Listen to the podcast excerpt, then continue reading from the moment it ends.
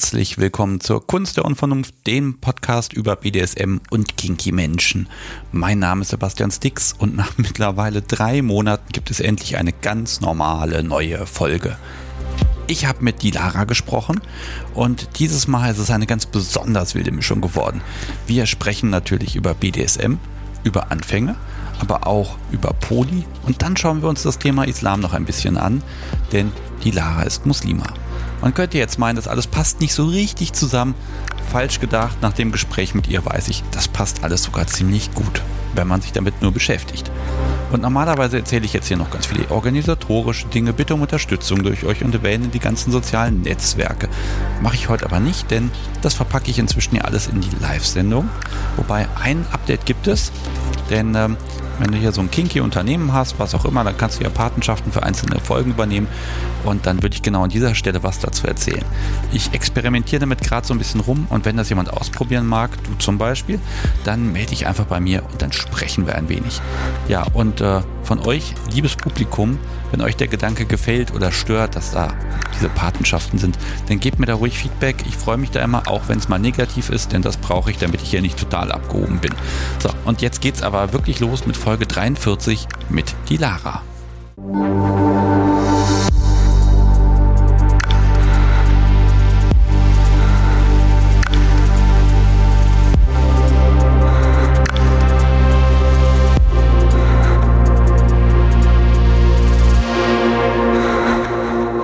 Ich sitze hier bei mir im Büro und ja, da sitze ich halt, weil wir haben ja wieder Corona, aber wir haben eine Remote-Verbindung aufgebaut und ich begrüße die Lara. Hallo. Hallo. Schön, dass das geklappt hat. Wir haben mit der Technik gekämpft und sie erlegt. Ich bin begeistert. Entschuldige bitte, dass das so lange gedauert hat, aber jetzt läuft es und ich bin mir sicher, das wird heute richtig spannend, denn wir sind thematisch heute ein bisschen, ja, wo sind wir denn heute eigentlich? Was machen wir denn? Sag du es mir. Okay, also ich versuche über dich zu sprechen, aber wir werden immer wieder zum Thema Islam kommen. Mhm. Ich darf dich kurz vorstellen. 43, Switcherin und aus dem Allgäu kommst du. Genau. Und das ist so weit weg, dass ich gesagt habe, okay, bis wir da mal eine Aufnahme hinkriegen, das wird so lange dauern, dann können wir es auf Remote versuchen. Ja, ich fange ja immer vorne an. Vorne ist immer da, wo das mit dem BDSM ins Leben kommt. Ähm, wie lange bist du denn schon dabei? Noch gar nicht so lange. Also ich war so, bis ich Ende 30 war, war ich in ganz anderen Sphären unterwegs, war ich ähm, brav monogam verheiratet und habe eigentlich gedacht, na ja, das, das, bleibt jetzt wahrscheinlich so und das war für mich so der die Liebe des Lebens und das, das ist ja auch alles okay soweit und ja hatte eigentlich ein sehr ja, schon auch ein Leben mit Überraschungen, aber schon eher sehr vorhersagbar, sagen wir es mal so. Also ich hatte so mit, mit Hobby und Tralala war ich immer viel unterwegs. Ich war auch immer viel auf Reisen und habe das auch sehr genossen. Aber es war eigentlich dann, ähm, war auch klar, das ist eine monogame Ehe und so läuft es eben auch. Ich habe zwar übers ähm, Internet immer mal wieder so Berührung mit so BDSM-Sachen bekommen, weil ich da einfach immer mal wieder danach gesucht habe, weil ich so ein bisschen neugierig war. Ich habe auch immer gemerkt, da reizt mich was unglaublich dran. Ich wusste damals noch nicht so wirklich, in welche Richtung. Es ging auch immer so ins Thema Poli so ein bisschen mit rein, aber dafür war ich einfach mit, ja, dem falschen Partner verheiratet. Also das konnte sich mein Ex-Mann in keinster Weise vorstellen. Weder Poli noch BDSM noch, noch sonst irgendwas. Ähm, ich bin dann relativ spektakulär aus meinem Leben und aus meiner Ehe ausgebrochen. Ich habe meine feste Stelle gekündigt, die in einem ziemlich krisensicheren Job war, um ein halbes Jahr in die Schweiz auf eine Bergalm zu gehen. Das war ein ziemlicher Cut und eigentlich war quasi nur geplant, dass ich das mache und es hat sich dann aber ja durch einige Ereignisse, sagen wir es mal so, so ergeben, dass vorher auch meine Ehe zu Ende war. Also ich habe wirklich einen krassen Cut gemacht. Das war ähm, kurz vor meinem 39. Geburtstag damals. Ich habe dann absoluten Cut gemacht. Ich habe mich von dem Mann getrennt, bin aus der Wohnung ausgezogen, habe die Wohnung, ähm, habe meinen Job gekündigt und war dann erstmal für ein paar Monate weg. Boah. Also ja. wirklich alles hinter dir gelassen. Alles. Es war, wie gesagt, es war eigentlich nicht so geplant. Es war dann so wie bei, wie bei so einem Domino-Effekt. Ne? Du nimmst ein Steinchen weg und dann explodiert das ganze Haus. Also so ähnlich hat sich das zumindest angefühlt. Also war ziemlich krass. Ich weiß auch im Nachhinein nicht so ganz, wie ich das damals alles hingekriegt habe, ehrlich gesagt, ohne Nervenzusammenbruch zu kriegen.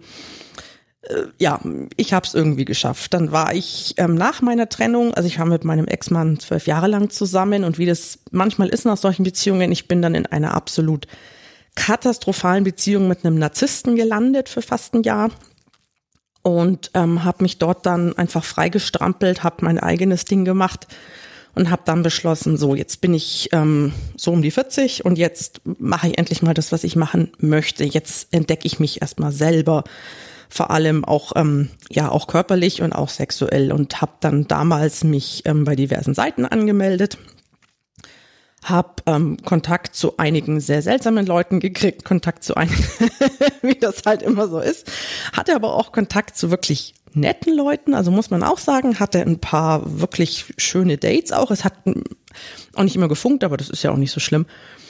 Und habe dann eben erste Schritte in die BDSM-Welt unternommen. Das war ganz am Anfang, war das rein auf der Subseite, weil für mich, ja, wollte ich das erstmal ausprobieren.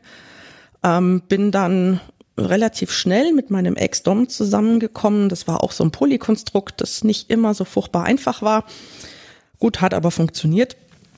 Zumindest eine gewisse Zeit lang. Und ähm, der ist ziemlich erfahren und der hat mich da einfach an die Hand genommen und er hatte auch was wirklich sehr, sehr gut war, der hatte ein absolutes Händchen und auch ein Gespür für mich. Also der, der wusste das, wirklich. Lass mich dich mal kurz ein bisschen unterbrechen, weil wenn wir das jetzt so machen, dann sind wir hier nach 20 Minuten durch. Du gehst bis ganz schnell. Entschuldigung. Ähm,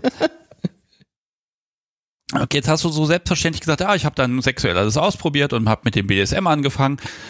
Da muss man erstmal drauf kommen, dass es A, das gibt, B, ich möchte das ausprobieren oder C, das interessiert mich überhaupt und das betrifft mich vor allen Dingen auch irgendwie selbst.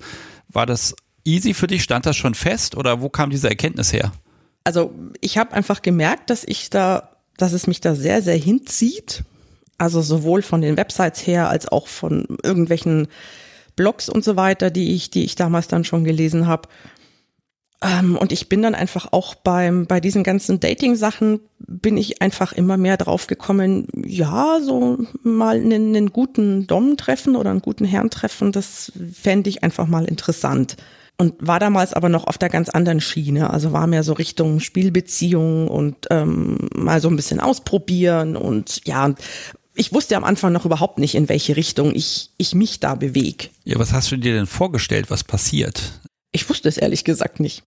Okay, was war denn der Reiz? Also wo hast du gesagt, deshalb möchte ich das? Weil irgendwo muss ja dieser Sprung kommen, dass, dass es einen doch drängt, mach mal was. Ich habe mir ehrlich gesagt gedacht, wenn ich es jetzt nicht mache, wann mache ich es denn dann? Also das war so dieses, okay, ich bin, ich bin jetzt Single, ich habe eine eigene Wohnung, ich habe mein eigenes Ding, ich lebe mein eigenes Leben ja, wenn ich jetzt was ausprobieren will, dann jetzt. Weil da niemand ist, der irgendwie sagt, aber hör mal, um neun bist du daheim oder ähm, nee, das möchte ich nicht oder sonst irgendwie, sondern ich war im, ja, im Positiven wie auch im Negativen auf mich allein gestellt. Und habe mir gedacht, okay, jetzt oder nie. Wenn man überlegt, ich fange jetzt mit BDSM irgendwas an, du hast ja gesagt, am Anfang eher auf der Subseite, mhm. ähm, auch das ist ja eine Entscheidung. Ne? Sub, Dom, wo will ich hin, was will ich ausprobieren, warum das zuerst? Ähm, einerseits, weil ich komplett unerfahren war. Also ich konnte mir, für mich konnte ich mir das gar nicht vorstellen, dass ich auf der anderen Seite stehe. Es war einfach was, was mich sehr, sehr angesprochen hat, dass, dass ich auf der devoten Seite erstmal bin. Ich konnte es mir, wie gesagt, andersrum nicht vorstellen. In, in, in diesem Moment. Also auch in meinen, in meinen Fantasien und in allem, was ich so ähm, was ich auch so auf anderen Portalen und so weiter immer wieder mal gelesen habe, war für mich eigentlich klar, ähm, nee, mich spricht diese, die Subseite spricht mich einfach deutlich mehr an als die dominante Seite. Ich war zwar schon auch so ein bisschen neugierig, weil ich dachte, wie fühlt sich das denn andersrum an? Aber da war ich mir einfach sehr, sehr unsicher, weil ich wirklich, ich hatte ja null Ahnung von irgendwas. Also ich hätte ja nicht mal gewusst, mit, mit was ich was machen kann. Also ich war völlig ahnungslos. Lass mich da noch mal ein bisschen weiter bohren. Also ne, was, was, okay, was war denn die Idee, was, was passieren kann? Also ging es um eher um Unterwerfung oder eher um das Spüren, also eher um den Masochismus, da, der dahinter steckt? Wo war so dein, dein, ja, dieses, dieses Fünkchen, wo du sagst, das muss, das muss befriedigt werden? Ich hätte es dir gar nicht sagen können. Also ich bin ein Mensch, ich gehe ich gehe sehr nach Intuition, ich gehe absolut nach Gefühl. Das, das mache ich schon immer. Also ich habe da einfach gemerkt, da zieht's mich hin. Das möchte ich einfach mal gucken, was das für mich ist. Ich hätte jetzt am Anfang zwar gesagt, naja, Unterwerfung, so DS, ach nee, lass mal, das ist mir eine Spur zu, zu heftig, das ist nicht mein Ding. Aber ich hätte es jetzt auch nicht ausgeschlossen. Ich habe dann eben auch ziemlich schnell gemerkt, Sachen, die ich vielleicht theoretisch ausschließe, wenn ich die dann praktisch erlebe, fühlen sich die ganz anders an. Okay, das sind aber dann schon wieder erste Erfahrungen, ne? Mhm. Ähm, schon mal, vielleicht, ich mag dich noch ein bisschen bremsen. Ich bin ja gerade wirklich auf dem Bremspedal bei dir. Ähm, aber es ist so, die Idee, auch mit, auch mit dem Partner vorher, mit der Ehe, schon mal irgendwas probiert in die Richtung, mal irgendwelche Experimente gemacht oder nee. gar nichts? Gar nichts. Also wie gesagt, das ging, das wäre mit ihm, also er ist in keinster Weise irgendwie ähm, da unterwegs. Okay, wenn wir noch weiter zurückgehen, findet sich da noch irgendwas? Also ich suche immer noch nach diesem, diese ganz, viele haben ja so ein Kindheitserlebnis, wo sie sagen, oh, das fand ich schon mal spannend mit dem Indianerspiel und so. Gibt's Nö. gar nichts? Okay. Nein. Das heißt, da hat die, die Popkultur dich einfach erwischt. Ja. Ja. Okay, ja, und du lächelst mich ja so wunderschön an. Also du bist offenbar, stand jetzt unglaublich glücklich. Mhm. Mm, dann lasse ich dich jetzt mal. Also du hast erste Erfahrungen gemacht. Das heißt, also du, irgendwie, man muss ja Menschen finden mhm. und dann die treffen und mhm. dann auch mit dem was machen. Mhm. Das ging ganz schnell oder hast du dir Zeit genommen? Ich lasse mir meistens nicht so viel Zeit. Also Geduld ist jetzt nicht so meine Stärke, merkst du vielleicht gerade. Eigentlich wollte ich mir Zeit lassen, es hat aber so eine Eigendynamik bekommen. Also ich habe mich relativ schnell mit, lass mich überlegen, mit Zweien gedatet. Ja, also mit, mit parallel gedatet. Die wussten aber immer voneinander. Also das, das ist immer mein, mein Ding, dass ich sag, wenn jeder, wenn jeder von dem anderen den aktuellen Stand weiß, dann ist es okay ich habe mich dann relativ schnell eben mit zweien gedatet. Der eine war eher sehr auf der Spielbeziehungsseite, also der war so im Alltagsbereich ähm, überhaupt nicht dominant. Der andere war sehr auf der DS-Seite. Und das war mir am Anfang zu heftig. Also der hatte einfach, ähm, der hat dann auch gleich mit bisschen, ich sag mal, bisschen krasseren Sachen angefangen und da bin ich damals eher davon abgeschreckt gewesen. Was, was, womit hat er angefangen? ja, er war, er ist, was ist er war, ist er ja immer noch, er ist ziemlich sadistisch. Ziemlich. Und das ist halt für eine Anfängerin, also für ihn war es, glaube ich, wirklich ein langsamer Anfang, aber für mich als Anfängerin war das halt so ein, boah, das ist der Anfang. Also er hat dann auch irgendwie angefangen, mir so zu erzählen, was, was er daheim noch so alles rumhängen und rumliegen hat. Also das hieß jetzt nicht so nach dem Motto, okay, nächstes Mal bringe ich alles mit. Aber mich hat's einfach, ja, mich hat das total erschreckt, weil ich mir dachte, um Gottes Willen, nee, also niemals. Okay, hast du mit dem, dem diesem Menschen oder mit dem anderen die erste Session, sag ich mal? Mit dem anderen, mit dem, mit dem Spieldom. Also ich finde mal diesen Moment, wo man das erste Mal gesagt kriegt, tu das oder irgendwie man kriegt, ja, man spürt eine Hand, die ziemlich schnell sich dem Popo nähert, ne? Mhm. Gibt sowas bei dir? Nein. Okay, einfach gemacht, ja? Einfach gemacht. Und es hat einfach, ähm, er hat mich einfach da quasi an, an die Hand genommen und ähm, mich da fixiert und vor seinem Kamin da quasi hingehängt, wo ich mir dachte so, okay, naja, schauen wir mal. Habt ihr jetzt vorher abgesprochen oder gab es da irgendwas oder einfach hinfahren und aufhängen lassen? Also sagen wir mal so, ähm, wir haben uns vorher so ein bisschen unterhalten, wir haben auch ein bisschen was geschrieben und ich hatte einfach ein gewisses Vertrauen zu ihm. Also das ist eben mein, mein Bauchgefühl. Ich hatte das Gefühl, ja, das, mit dem ist das okay. Mit dem kann ich reden und mit dem, da ist auch ein Funke da und mit dem funktioniert das. Das war bei dem anderen aber auch. Also mit dem habe ich mir, der hat weiter weg gewohnt, mit dem habe ich mir sehr viel geschrieben, wir haben sehr viel telefoniert. Ähm, die wussten auch eben beide, dass ich absolute Anfängerin bin und ähm, ja, also wenn ich da ein schlechtes Gefühl gehabt hätte, wäre ich da niemals hin. Vorm Kamin aufgehängt, mhm. gehauen. Mhm. Ähm, magst, magst du zu dem Abend noch was sagen? Sonst mag ich nämlich wissen, wie fühlt man sich hinterher? Also ich war, ich hatte, war so in so einem Gefühls, ähm, Gefühlszustand, also von, von, oh mein Gott, was macht denn der da? Bis zu, uff, keine Ahnung, ob ich das noch weiter aushalte, über, ui, was passiert jetzt mit mir? Also ich war da völlig, ja, das war einfach komplett neu.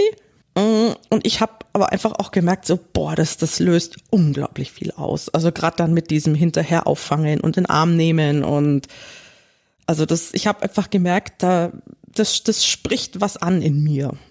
Okay, also aber tatsächlich erst die Erkenntnis währenddessen. Jo. Also ich, ich finde das gerade schön, weil es gibt ja dieses ganz langsam reinkommen, Leute erst mal kennenlernen, die Lupe nehmen, sich monatelang im Internet belesen und dann kann man mal einen Stammtisch besuchen oder sich mal mit irgendwem auf einen Kaffee treffen und du machst hier Karacho voll drauf. Wir haben uns erst auf einen Kaffee getroffen, ah. das möchte ich betonen. Das ist dann der Tag, wo man die Kapitulation schon mal aushandelt, ne? Genau, also es war jetzt nicht so, dass ich gesagt habe, ah ja, ich treffe dich und dann machen wir gleich eine Session. Das war, glaube ich, unser drittes Treffen oder so, wo ich dann zu ihm bin. Okay, also doch noch ein kleines bisschen langsamer. Ja, ja, ja, ja, ja. Schon. Okay, jetzt hast du ja zwei gehabt. So. Mhm. Und zwar noch zwei unterschiedliche. Dir war auch bewusst, die sind zwei beide völlig unterschiedlich drauf. Ja. So, erstes Treffen mit dem anderen, der DS-ige Mensch. Auch so. Nee, es war sehr, sehr krass. Also man muss dazu sagen, was mich bei ihm unglaublich fasziniert hat, der war, oder der, der ist wahnsinnig intelligent und belesen und also kennt sich mit Sachen aus, wo ich mir nur denke, so, äh, was bitte? Das war das, was mich einfach wahnsinnig fasziniert hat. Also ich konnte mit ihm auch ganz, ganz tolle Gespräche führen. Aber wie gesagt, es, wenn der ein bisschen langsamer angefangen hätte, dann wäre es für mich, glaube ich, einfach besser gewesen. So war ich einfach überfordert von dieser, von dieser Wucht, die da auch entstehen kann was war die Wucht? Also die, dass, dass es so intensiv war oder so, so viel einfach oder also wo, wo kommt's her? Ähm, beides. Also er hat dann danach eben auch zu mir gemeint, ähm, er hätte so eine, so eine Verbindung mit jemand wie mit mir auch schon länger nicht mehr erlebt. Also das war so eine, ähm, so ein Überschwang auf beiden Seiten sozusagen der da so ein bisschen aufeinander gekracht ist. Also von uns hat eigentlich keiner gesagt, äh, jetzt mach mal ein bisschen langsam, ne? Wir müssen ja nicht alles an einem Abend durchspielen. Äh, ja, und durch das war das einfach sehr intensiv und ähm, da war ich damals, also der war eben auch jemand, der da mir gleich gesagt hat, du pass auf, wenn das enger wird, dann möchte ich's monogamer, dann, dann ist es für mich auch was anderes. Ähm, also das war eigentlich klar, der, der wollte eine, eine engere, wirklich in dem ja, Beziehungsstil führen ähm, und dann eben auch sowas ähnliches wie 24-7 und das war mir am Anfang einfach, also wie gesagt, er hat, er hat mir eigentlich so seine Optimalvorstellung aufgemalt und für mich war das aber so ein, okay, so möchte ich's haben. Also ich war, ich war mit dieser Optimalvorstellung von ihm ziemlich überfordert. Wo, wo waren die Punkte, wo du gesagt hast, Moment, das geht mir zu weit? 24-7. Gut, man kann ja 24-7 auch sehr, ich sag mal, locker gestalten, ne? Ja, das, das zum Beispiel wusste ich aber damals nicht. Also er war halt jemand, der dann sehr, ähm, mh, mm, ja, sagen wir es mal andersrum. Ich hatte halt eben gerade so eine Phase, wo ich mir dachte, juhu, Freiheit und jetzt lass ich's mal krachen. Ähm, und dann kam er an mit diesem, okay, pass auf, ich möchte dann so und so und so. Das war mir einfach zu viel. Also da habe ich einfach gemerkt, nee, ich, ich kann mich auf diese Ernsthaftigkeit, die er da an den Tag gelegt hat, kann ich mich momentan nicht einlassen. Okay, aber ihr habt euch trotzdem mehrfach gesehen. Dreimal. Dreimal. Okay, warum mhm. das zweite und dritte Mal, wenn das schon beim ersten Mal so intensiv war? Naja, ich habe, da, da bin ich jemand, der sagt, okay, dann gucke ich halt mal, wie es beim zweiten Mal ist. Also es war jetzt nicht so, dass ich danach gesagt hätte, boah, das war jetzt viel zu heftig. Ähm, oder dass ich gesagt habe, der ganze Abend war irgendwie durch den Wind oder sowas. Es gab natürlich auch Momente, wo ich, ja, wo ich mir sehr geborgen und sehr aufgefangen auch vorkam bei ihm. Und das ist halt das, was, was mich dann schon sehr angesprochen hat. Und von, von der Spielart her, diese, diese Unterschiede, ich meine, der eine packt dich ans Kreuz und haut dich und der andere packt dich ans Kreuz und haut dich. Ähm, also äh, kannst kann also ich weiß, das ist immer blöd zu vergleichen, gerade bei sowas, ne? Mhm. Aber so ich mag mag so ein bisschen diesen diesen Punkt suchen, wo du sagst, nee, da, da hat's mich überfordert. Ich glaube, das geht vielen Anfängern so, dass sie dann erstmal da sind und müssen erstmal mit dem klarkommen und können selber gar nicht einschätzen, war das zu viel für mich und wird das vielleicht sich später erotisieren lassen mhm. oder nicht. Der erste, also die, die Spielbeziehung, der fing halt erstmal an, so ein bisschen mit, mit, ähm, mit Spanking, mit Vlogger, also so dieses ganz klassische Aufwärmen. Ähm, der stand dann zwar auch so auf bisschen härtere Sachen, so mit Rohrstock und tralala, aber wenn man aufgewärmt ist, dann geht es einigermaßen, auch als Anfänger. Ähm, während der andere ein ziemlich ähm, heftiger Ketten- und Peitschen-Fan war. Und das sieht natürlich jetzt auch, wenn du das einfach nur mal siehst, sieht es schon deutlich archaischer aus als irgendwie Ledermanschetten mit einem kleinen Rohrstock dazwischen. Ne? Also da ist dann schon, wenn du so die, die Fotos so nebeneinander siehst und du denkst, Okay. Wählen ja übel. Links, Genau. links oder rechts? genau. Oh, weia. Ja, okay, aber da- aber das ist dann, ist das reine Neugier gewesen, zu sagen, ich will beides ausprobieren? Oder Nee, mir, ging- mir ging es wirklich um die Menschen. Also das, das war einfach in, in beiden, in beiden Männern war einfach was, was mich angesprochen hat. gut, hat aber bei beiden offenbar nicht sehr lange gehalten. Nee. Warum? Wie gesagt, bei dem einen hab's ich dann beendet, bei dem, ich nenne ihn mal DS-Dom, weil es mir da einfach zu sehr zu eng wurde. Mm, Mit dem anderen war es dann so, dass er zu einer ungefähr gleichen Zeit, wo ich in sein Leben gekommen bin, hat er auch eine andere kennengelernt. Das wusste ich aber auch. Mit der wurde es dann aber ganz schnell enger und dann habe ich irgendwann gesagt, du pass auf, also ne, ich habe jetzt keinen Bock, dass ich dann mal an 25. Stelle komme. Das ist nicht, wie es sein sollte. Ja, Schon Poli an sich okay, aber die Position muss halt klar und Ja. wertvoll sein. Genau, genau. Wenn das, du, das ist halt das, was ich immer sage. Ich möchte wissen, wo ich stehe, weil dann kann ich immer entscheiden, mache ich das mit oder mache ich das nicht mehr mit. Und genau das, das, das gebe ich meinem Partner und das erwarte ich aber auch. Jetzt mal so die Erkenntnis nach beiden. Ne? Vorher, nur ich probiere das halt mal aus. Ich glaube, danach hattest du aber dann doch schon das Rüstzeug, um zu gucken, jetzt weiß ich ein bisschen mehr, was ich will. Mhm. Wonach hast du dann gesucht und was hast du gefunden? Ähm, ich habe dann erstmal gar nicht mehr gesucht, weil ich mir dachte, nee, komm, also jetzt, ich mache jetzt einfach mal mein Ding und ich, ich schnüffel da so ein bisschen rum in dieser BDSM-Ecke. Liebes Publikum, ihr könnt die Gestik nicht sehen, die Mimik im Gesicht, das ist, ist großartig. Also wenn ich an unpassenden Stellen lachen und grinsen muss, man das hört, dann liegt das einfach nur daran. Das, das, das ist hervorragend. Also, Du kriegst quasi eine One-Woman-Show hier. ja, aber sowas von. Also großartig. Also das macht gerade richtig Spaß. Ja, danke schön. aber ich wollte dich ja gar nicht unterbrechen. Ja. Ähm, ich war dann auf ein paar Stammtischen, habe mich da mal so ein bisschen umgeguckt, bin da teilweise mit, mit so verdrehten Augen heim, dass ich dachte, ich krieg sie nie wieder frei. Weil das schon manchmal sehr absurd war. Also ich glaube, jeder, der bei sowas schon mal war, weiß, was ich meine. Ähm, ja, Ich habe keine Ahnung. Was meinst du denn? also es geht dann so los, dass du also an dem Abend, also wenn du da als Singlefrau bist, bist du sowieso quasi verfügbar. Ne? Du bist beliebt. Genau, also es ist jetzt nicht so, also ich sagen wir mal, sagen wir mal, sagen wir es mal andersrum, ähm, bevor ich jetzt hier wieder den großen, ähm, alle Stammtische sind, sind böse Fleischbeschau, so war es nicht. Also das war schon immer sehr respektvoll. Das habe ich jetzt ähm, auf, wenn ich in normalen, ähm, auf normale Stamm, also auf normale Treffen irgendwo gehe oder auch in einer normalen Disco, war das für mich immer deutlich schlimmer. Also ich bin auch durchaus mal alleine auf so ähm, Fetischtanzpartys gegangen und habe da immer total nette Begegnungen gehabt. Also da war es wirklich mal, ich glaube, einmal war was, wo jemand ein bisschen übergriffig geworden ist, aber selbst das war händelbar. Das habe ich in einer normalen Disco so nicht erlebt. Also das war ein ganz anderer Respekt. Und ähm, auf diesen Stammtischen war es halt wirklich immer so, wenn du dann gesagt hast, ja, ich bin Single und ich bin Anfängerin, uh, okay, hast richtig gemerkt, wie die Augen so aufgingen und ja, das fand ich halt immer so ein bisschen schräg, weil ich mir dachte, äh, ich will nur mal Leute kennenlernen und mich hier umschauen. Also ich will jetzt nicht mir irgendwie einen Typen anlachen, ne? Ja, da ist man dann teilweise so ein bisschen belagert worden. Oh, da muss ich ja mal fragen. Also ich, ich bin ja eh so ein Neutrum auf Stammtischen. Ich bin nicht verfügbar, habe aber immer großes Interesse an allen, die neu sind und stelle Fragen. Ne, da das den Leuten irgendwann in Hannover auf den Sack gegangen ist, habe ich dann beschlossen, ich mache einen Podcast, da kann ich das, da darf ich das dann machen. Nein, aber ich, ich habe natürlich immer ganz viel Interesse, ne? Warum ist jemand hier, warum ist er ausgerechnet heute hergekommen und, und was treibt ihn so an? Das hat mich schon immer total interessiert. Äh, auf der einen Seite, auf der anderen Seite will man aber auch nicht eben übergriffig sein, die Leute in Beschlag nehmen. Ne? Deshalb habe ich mir inzwischen so ein bisschen angewöhnt, wenn jemand ganz Neues und so unerfahren, dann dann ist man da, aber dass ich den, dass man den Leuten Hallo sagt und stellt auch mal zwei, drei Fragen und dann guckt man halt, ob die Leute an einem kleben bleiben und dann kann man sich nett unterhalten oder ob man ihnen einfach ganz viele Leute vorstellt, damit sie dann selber entscheiden können, wie sie ihren Abend verbringen wollen. Genau, Ähm, genau. Dass man sie also nicht so belagert, sondern dass sie möglichst breit was mitnehmen können.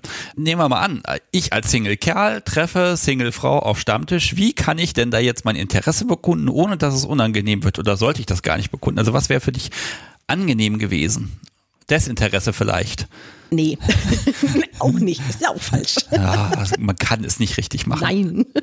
Also im Prinzip, ich fand die Strategie, die dann, ich hüpfe jetzt wieder ein bisschen vor, die mein Ex-Dom damals gemacht hat, die fand ich eigentlich ähm, wirklich gut. Er hat mit mir immer mal wieder so ein bisschen gequatscht an diesem Abend Und bevor ich dann gegangen bin, habe ich halt so diese Abschiedsrunde gemacht und dann hat er mich gefragt, ob er mich mal anschreiben darf und ob ich ihm meinen meinen Namen in dem auf der Seite sagen möchte. Und das habe ich dann eben gemacht. Also es stand mir frei, ihm zu sagen, ähm, ja klar mach oder ach nee möchte ich nicht. Und das finde ich eigentlich eine, eine sehr eine sehr schöne Art und Weise, weil ich meine natürlich, er sieht die Anmeldungen, er sieht sowieso, ähm, er kann meinen Namen ja zuordnen. Er muss mich ja nicht fragen. Er kann mich ja einfach so anschreiben. Aber er hat es halt nicht gemacht, sondern er hat mich gefragt, ist es okay, wenn ich dich mal anschreibe? Ich würde dich gern wiedersehen. Und das finde ich jetzt eine, eine sehr gute Strategie. Und es war jetzt also nicht so, dass er irgendwie mir den ganzen Abend auf dem Schoß gesessen ist und mich voll gesabbert hat, sondern also weißt du, so dieses, wenn ich, wenn du dann schon merkst, da, da ist jemand so völlig auf dich fokussiert und, und, und du bist die ganze Zeit so am immer, immer weiter vom Tisch weggehen und denkst dir so, oh mein Gott, jetzt, äh, ne? Das ist immer so ein bisschen, also wenn ich dann jemanden jede Bewegung von dir anstarrt den ganzen Abend und über alles lacht, auch wenn es keine Witze sind, ja, das wird dann so ein bisschen creepy. Also so sollte man es vielleicht nicht machen. Ja, ja, es ist, glaube ich, auch so ein bisschen dieses, ich bin mir manchmal nicht sicher, ob das dann so ein Wettbewerb ist. So, hm, ich, da muss man jetzt schnell landen, weil sonst kommt jemand anders. Genau, ja. Und ich, ja, das ist natürlich immer ganz, ganz schwierig. Ich habe auch mal eine Spielpartnerin kennengelernt, die, wir haben uns nur kennengelernt, weil da einfach jemand war, der dieses arme Mädel so belagert hat, bis sie dann irgendwann in das Raucherseparé gegangen ist und dann da auch nicht mehr rausgekommen ist. Und ja, damals habe ich halt noch geraucht und da saß mhm. sie dann äh, und dann haben wir uns unterhalten und dann wurde halt irgendwann was draus. Ne? Ähm, aber äh, da, da war halt die Vorarbeit, war, dass jemand ihr so auf den Sack gegangen ist, wirklich unfassbar, dass die, und das war ihr erster Besuch, dass sie echt froh war, dass sie einfach sich unter, nett unterhalten kann. Und dann war gut, ja. Also das macht es einem ja manchmal auch einfach leichter, anderen den Vortrag zu lassen. ist, also ja. einfach mal so aus der, aus der, fürchterlich männlichen, äh, männlichen äh, Perspektive. Ne? Es ist, es ist so, oh, kann man nicht einfach mit sich unterhalten und dann wird was draus oder nicht? Oder muss mhm. man nachhelfen? Man weiß es ja aber nicht. Ne? Ich glaube, da ist jeder anders. Also, ne, das kannst du jetzt auch nicht als Allgemeinrezept sagen, aber ich glaube wirklich nicht, dass sich eine Frau so toll fühlt, wenn du ihr fast noch bis aufs Klo hinterherläufst. Also, das ist, glaube ich, jetzt nicht so die tolle Methode. Aber er hat es dann quasi so richtig gemacht und du hast dann geschrieben, du hast dann den ersten Schritt gemacht im Grunde? Nee, den ersten Schritt hat schon er gemacht. Also er hat, er hat mir ja geschrieben. Und ja, das war auch auf so einem Stammtisch. Und das ist halt das, also da kommt es immer sehr darauf an, auf welche Stammtische du gehst. Also um das mal bei, bei Anfängern mitzugeben. Es gibt so Stammtische, da sitzt du den ganzen Abend am gleichen Tisch und wenn du Glück hast, ist es ein netter Tisch. Wenn du Pech hast, sitzt du am, am Katzentisch, wo entweder keiner mit dir redet, weil sich alle kennen, oder alle mit dir reden, weil sie dich kennenlernen wollen. Das kann manchmal auch ein bisschen seltsam sein. Und der Stammtisch, bei dem ich da war, da war die Moderatorin unglaublich gut. Also die hat eben dann, das stand aber auch so drin, dass sie so ein bisschen durch den Abend führt und so ein bisschen moderiert. Das war auch sowas wie, ähm, also sie jetzt nicht als Speed Dating bezeichnet, sondern sie hat dann eben, ja, sie hat das dann so gemacht, dass sie gesagt hat, man kann, das, sie macht da immer so ein Spiel an dem Abend, man kann mitmachen, muss aber nicht dass man eben, man hat dann so Fragen auf dem Tisch liegen und man kann die Tische auch immer wechseln, dass man mit allen mal quatschen kann und, und das fand ich einfach sehr ansprechend, weil ich mir dachte, okay, dann kann ich mir aber wirklich aussuchen, mit wem ich mich unterhalte auch, weil dann lernst du auch mal alle kennen und sitzt nicht den ganzen Abend in deiner Ecke und sprichst vielleicht mit drei Leuten und wenn dir von denen keiner sympathisch ist, dann mh, hm, hast du halt verloren, ne? Und die hat das auf, auf die Art halt aufgezogen. Das fand ich ziemlich gut. Darf ich mal fragen, wie viele Leute da grob da waren? Ich glaube so um die 30. Ja, das ist schon ganz ordentlich. Ja. Ja. Ja, und das, ähm, da war, wie gesagt, da war er eben auch, hat mir dann eben erzählt, dass er jetzt umzieht ähm, in, in diese Stadt, wo der Stammtisch war und dass er halt eben, bevor er in eine neue Stadt kommt mit irgendwelchen Projekten, ähm, dass er da gerne auf solche Stammtische geht, um mal ein paar Leute kennenzulernen, dass es so, so sein Ding ist ja, wir haben uns eigentlich wirklich einfach nett unterhalten. Also da war es schon, da hat die Chemie schon gestimmt. es war schon, wir haben schon ganz schön geflirtet auch. Aber es war halt auf eine, auf eine nicht übergriffige Art und Weise, sondern eben wirklich sehr respektvoll. Und ich mag das einfach, wenn man mich dann, bevor man den ersten Schritt macht, eben auch fragt, ist das okay, wenn ich dich anschreibe? Oder er hat mich dann auch gefragt, ob das okay ist, wenn er mich umarmt zum Abschied. Ja, da ist ja auch dieses, ähm, bei manchen prallt ja so ein bisschen dieses, diese Geschichte, oh, ich ja, bin tendenziell sub, dann muss ich tun. Ne? Also ich will ja dann auch gesagt bekommen, was ich tue. Und das aber trotzdem, bevor das alles ist, erstmal dieser Konsens hergestellt wird, dass man erstmal miteinander redet, also dass man von der Augenhöhe dann woanders hingehen kann. Äh, das, das ist immer was, ich habe das Gefühl, das muss man immer wieder mal sagen. Ja, und auch, dass ich, also hast du vielleicht schon so ein bisschen gemerkt, ich weiß es nicht. Ich bin jetzt nicht so der schüchterne, sprachlose Typ, der dann brav im Eck steht, bis einen jemand anspricht. Ähm, mich muss man schon auch zu handeln wissen. Also auch auf Augenhöhe. Und ich bin aber, wenn dann jemand meint, er muss sich dann schon auf Augenhöhe so, ne, ich, ich bin jetzt hier der Superdom und du machst jetzt mal, also da fange ich dann eher an zu lachen, als dass ich irgendwelche Gefühle entwickle. Das, ja, geht dann eher nach hinten. Ja gut, das ist einfach dann Sympathie, ne? Da man guckt und dann ja. fühlt sich das gut an oder nicht. Man muss sich auch riechen können und, und, und. Ja, das sowieso, klar. Ja. Okay, das heißt aber, so richtig online gedatet hast du gar nicht. Ja, doch schon. Aber wie gesagt, das waren, also ich, da gehe ich auch immer ganz viel nach Gefühl. Also da habe ich auch wirklich zu ein paar gesagt, du, es, es funkt einfach nicht. Also es ist wirklich nur so ein, ja, hin und her schreiben, wenn schönes Wetter, was machst du heute? Und ja, da, ähm, ja, ich meine, gerade wenn du neu auf so einer Plattform bist, wirst du halt als Frau ziemlich bombardiert. Da musste ich mich erstmal dran gewöhnen. Hab da auch ziemlich schnell gelernt, sehr vehement Nein zu sagen. Das muss man leider auch dazu sagen. Da wird da auch nicht immer so drauf geachtet. Aber ja, ich habe mich doch schon so ein bisschen umgeguckt, aber tatsächlich gedatet habe ich gar nicht so viele. Ich spring mal ein bisschen. Mhm. Also das mit dem Switchen muss ja irgendwo herkommen. Ja. Also ich könnte jetzt natürlich unken und sagen, na, es muss wohl so fürchterlich gewesen sein, dass du gesagt hast, ich hau mal zurück und dann war das gut. ähm, Glaube ich jetzt Nein. nicht. Nein. Ähm, also wo kommt dieses, also dieses, dieses Erforschen her, weil ich weiß, dieses, ich entwickle mich da weiter, weil eigentlich seit dem du damit angefangen hast, das sind ja gerade mal vier Jahre vergangen bis heute. Also da liegt nicht so viel Zeit zwischen, dass du erstmal drei Jahre als Sub dann durch die Szene getingelt bist, sondern das ging alles schneller. Ja. Also ich war, bei, muss ich also auch dazu sagen, bei meinem Ex-Dom war ich nur Sub. Also da wäre ich gar nicht auf die Idee gekommen zu switchen, weil der für mich eben wirklich das hatte, was für mich diese natürliche Dominanz ist. Also der, der musste das auch gar nicht ähm, raushängen lassen. Das war für mich einfach so. Das, das kam, da hat es halt einfach wunderbar funktioniert. Ich habe dann in der Zeit, also bei ihm war das aber so, er hatte eben so ein Polykonstrukt, wir haben uns nicht so häufig gesehen und ich hatte immer von ihm so diese Erlaubnis sozusagen, ähm, date dich ruhig mit anderen, aber keine zweite DS-Beziehung. Ja, wo fängt denn DS an? Für mich fängt DS da an, wo ich mir was sagen lasse, außerhalb einer Session. Und was hat er dir so gesagt außerhalb einer Session? Es, ja, es war eigentlich, also gut, wie gesagt, wir haben uns, wir haben nie zusammen gelebt. Wir haben uns immer nur ähm, an Wochenenden oder an, ja, meistens an Wochenenden dann, also von, von Freitag bis, bis Montag gesehen. Und dann ist das was anderes, als wenn man Alltag hat. Ja gut, aber es gibt ja auch Wochenaufgaben vielleicht, dass man Dinge tun muss, dass man Dinge nicht tun soll. Da gibt es ja Möglichkeiten, die ja dann auch in dem Fall sind oder. Ja, es war mal, dass ich mal Fotos mache oder sowas. Oder ähm, er wollte dann auch mal wissen, ähm, ob ich, ob ich Sport geplant habe, was bei mir eigentlich eine, eine rhetorische Frage war, weil ich das einfach als Ausgleich für alles Mögliche brauche. Ähm, ja, solche Sachen gab es dann schon mal oder dass ich mir irgendwas überlegen sollte oder was ist ich, ein spezielles Outfit für, fürs nächste Mal mitbringen oder irgendwie sowas oder dass dann auch mal was kam mit, ähm, überrasch mich mal mit was Schönem. Also das, das, das war schon auf jeden Fall immer drin.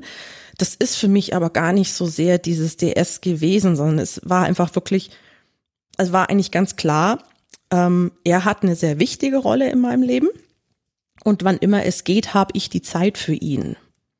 Das war mehr so das, ähm, wo, worauf es dann ankam. Hm. Und ähm, ich habe dann eben, oh Gott, ich weiß gar nicht, ich habe mal irgendwann habe ich mich bei, bei meinem besten Freund damals drüber ausgeheult, dass ich gemeint habe, du, ich, ne, ich habe irgendwie die ganze Plattform abgegrast anscheinend. Da gibt's echt nur gestörte Männer. Und dann sagt er so zu mir, so mehr oder weniger aus Gag, ja, dann mach doch mal eine ganz normale Plattform, so wie Elite-Partner oder so. Also eigentlich wollte er mich damit verarschen. Und ich bin dann tatsächlich mal irgendwann, das war so ganz klassisch Wintermorgen, Schneesturm draußen. Ich dachte mir so, ach komm, jetzt hast du heute eh nichts vor, probierst du mal so eine komische Plattform. Also eine, eine Vanilla. Genau, so eine Vanilla-Plattform. Und bin dann auf einer gelandet. Der erste, der erste Kontakt war gleich so, dass ich mir dachte, oh, okay, ich melde mich, glaube ich, gleich wieder ab. Der zweite Kontakt war mein jetziger Partner. Ach. Ja. Und ähm, er hatte irgendwie, er hatte einen total netten Text drin und er hat in diesem Text ähm, auf ein bestimmtes Buch, das gibt's nicht sehr häufig, das lesen nicht sehr viele, vor allem nicht in Deutschland, ähm, hat gemeint, das wäre sein Lieblingsbuch. Das ist Jamilia von Cengiz Aitmatov. Und ich habe ihm nur geschrieben, Jamilia, ernsthaft?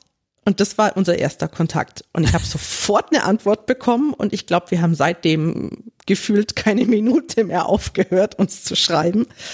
Ähm, die ersten Nachrichten haben immer geendet mit, was, du auch? Also es war, war eigentlich ziemlich schnell klar, wir, wir müssen uns treffen und wir waren auch beide hyper nervös.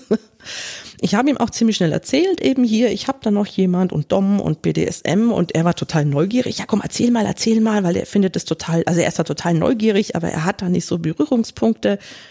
Hat dann aber erzählt, dass seine beste Freundin ähm, eine Sub ist mit ihrem Dom eben 24-7 lebt und so weiter. Also war, war total spannend und der ist auch unglaublich neugierig auf solche Sachen. Und irgendwann, als wir uns dann schon mal getroffen hatten, habe ich irgendwann mal zu ihm gesagt, du, ich habe da ein paar nette Sachen mitgebracht. Okay, ich bin jetzt immer noch beim äh, vom zeitlichen Kontext so ein bisschen. Also die beiden, ich sag mal, beendet. Und wie, wie viel Zeit ist dann vergangen, bis du ihn gefunden hast? Äh, ich habe, nee, die andere Beziehung lief ja noch weiter. Das war ja. Eine von den beiden. Also die, die genau. Spielpartnerbeziehung lief noch weiter. Nein, nein, nein, die war schon länger beendet. Die, die Beziehung mit meinem Ex-Dom lief weiter. Okay, das war der, den du etwa dreimal getroffen hast. Nein. Okay, jetzt bin ich endgültig der, miteinander. oh, ich, ich muss mir mehr Notizen machen. Soll, soll ich dir aufmalen? Nein, bitte nicht aufmalen. Wobei, weißt du was, wenn du willst, malst auf, dann kann ich das hier als, als Episodencover nehmen. Sebastian also, hört nicht zu. Also, pass auf. Erstes Date, Spielebeziehung. Erstes, ich schreibe das mit Date, Spiele. Okay, habe ich notiert. Genau. Zweites Date war dieser DS-Dom, den ich nur dreimal getroffen habe. Dreimal, der. Mhm. Mhm. Ja. Dann war's, ähm, war die Spielebeziehung auch zu Ende. Ja.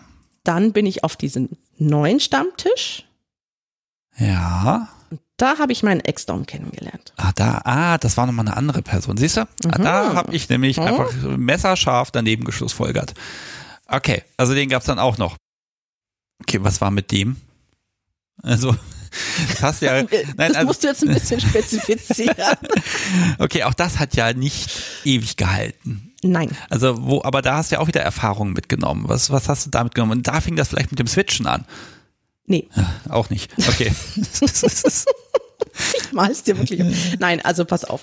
Mit dem ähm, ich habe ihn, ich, ich, ich habe ja einen Blog und ich habe auch über ihn geschrieben, das ist ähm, der Rigger, den nenne ich jetzt einfach mal so. Das ist dann ein bisschen leichter, als zu sagen, du weißt schon, der eine da. Ne?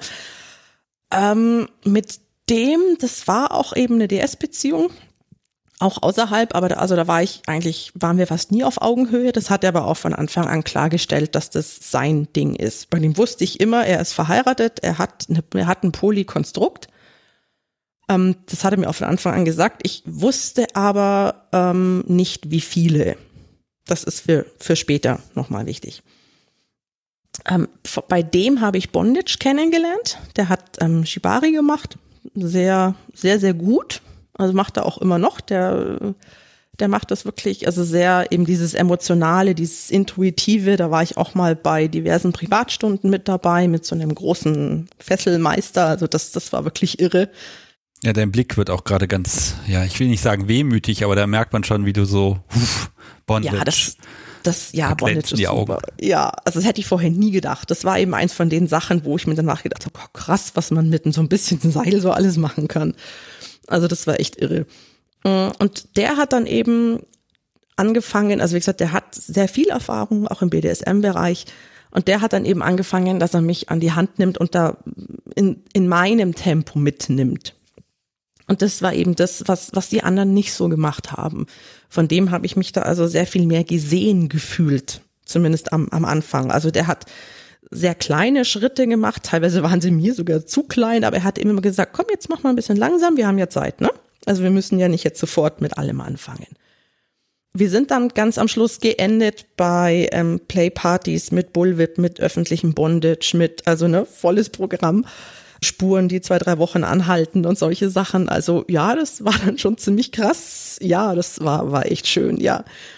Und ähm, für mich war das eigentlich von, von dem her war es super schön.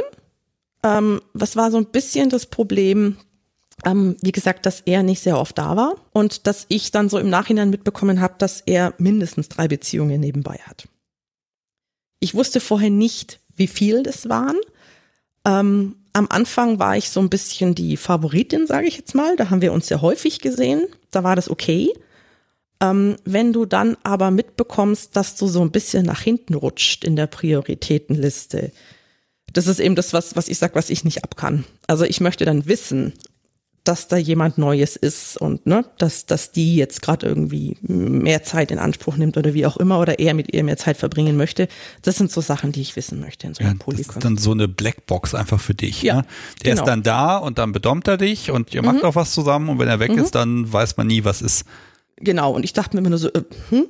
wir hatten dann auch mal eine Phase, da habe ich zu ihm gesagt, du, ich würde gern ein bisschen tiefer gehen, gerade mit diesem ganzen DS, wo er immer nur gemeint hat, nee, lass mal, ist doch okay, so wie es ist. Wo ich mir dachte, ah ja, gut. Oh. Da hat's dann gekippt, da habe ich dann schon gemerkt, also wir hatten, was wir wahnsinnig hatten, wir hatten im, im, im, im sexuellen und auch im BDSM-Kontext hatten wir wahnsinnig große Überschneidungen. Also da haben sich unsere Fantasien unglaublich gut ergänzt.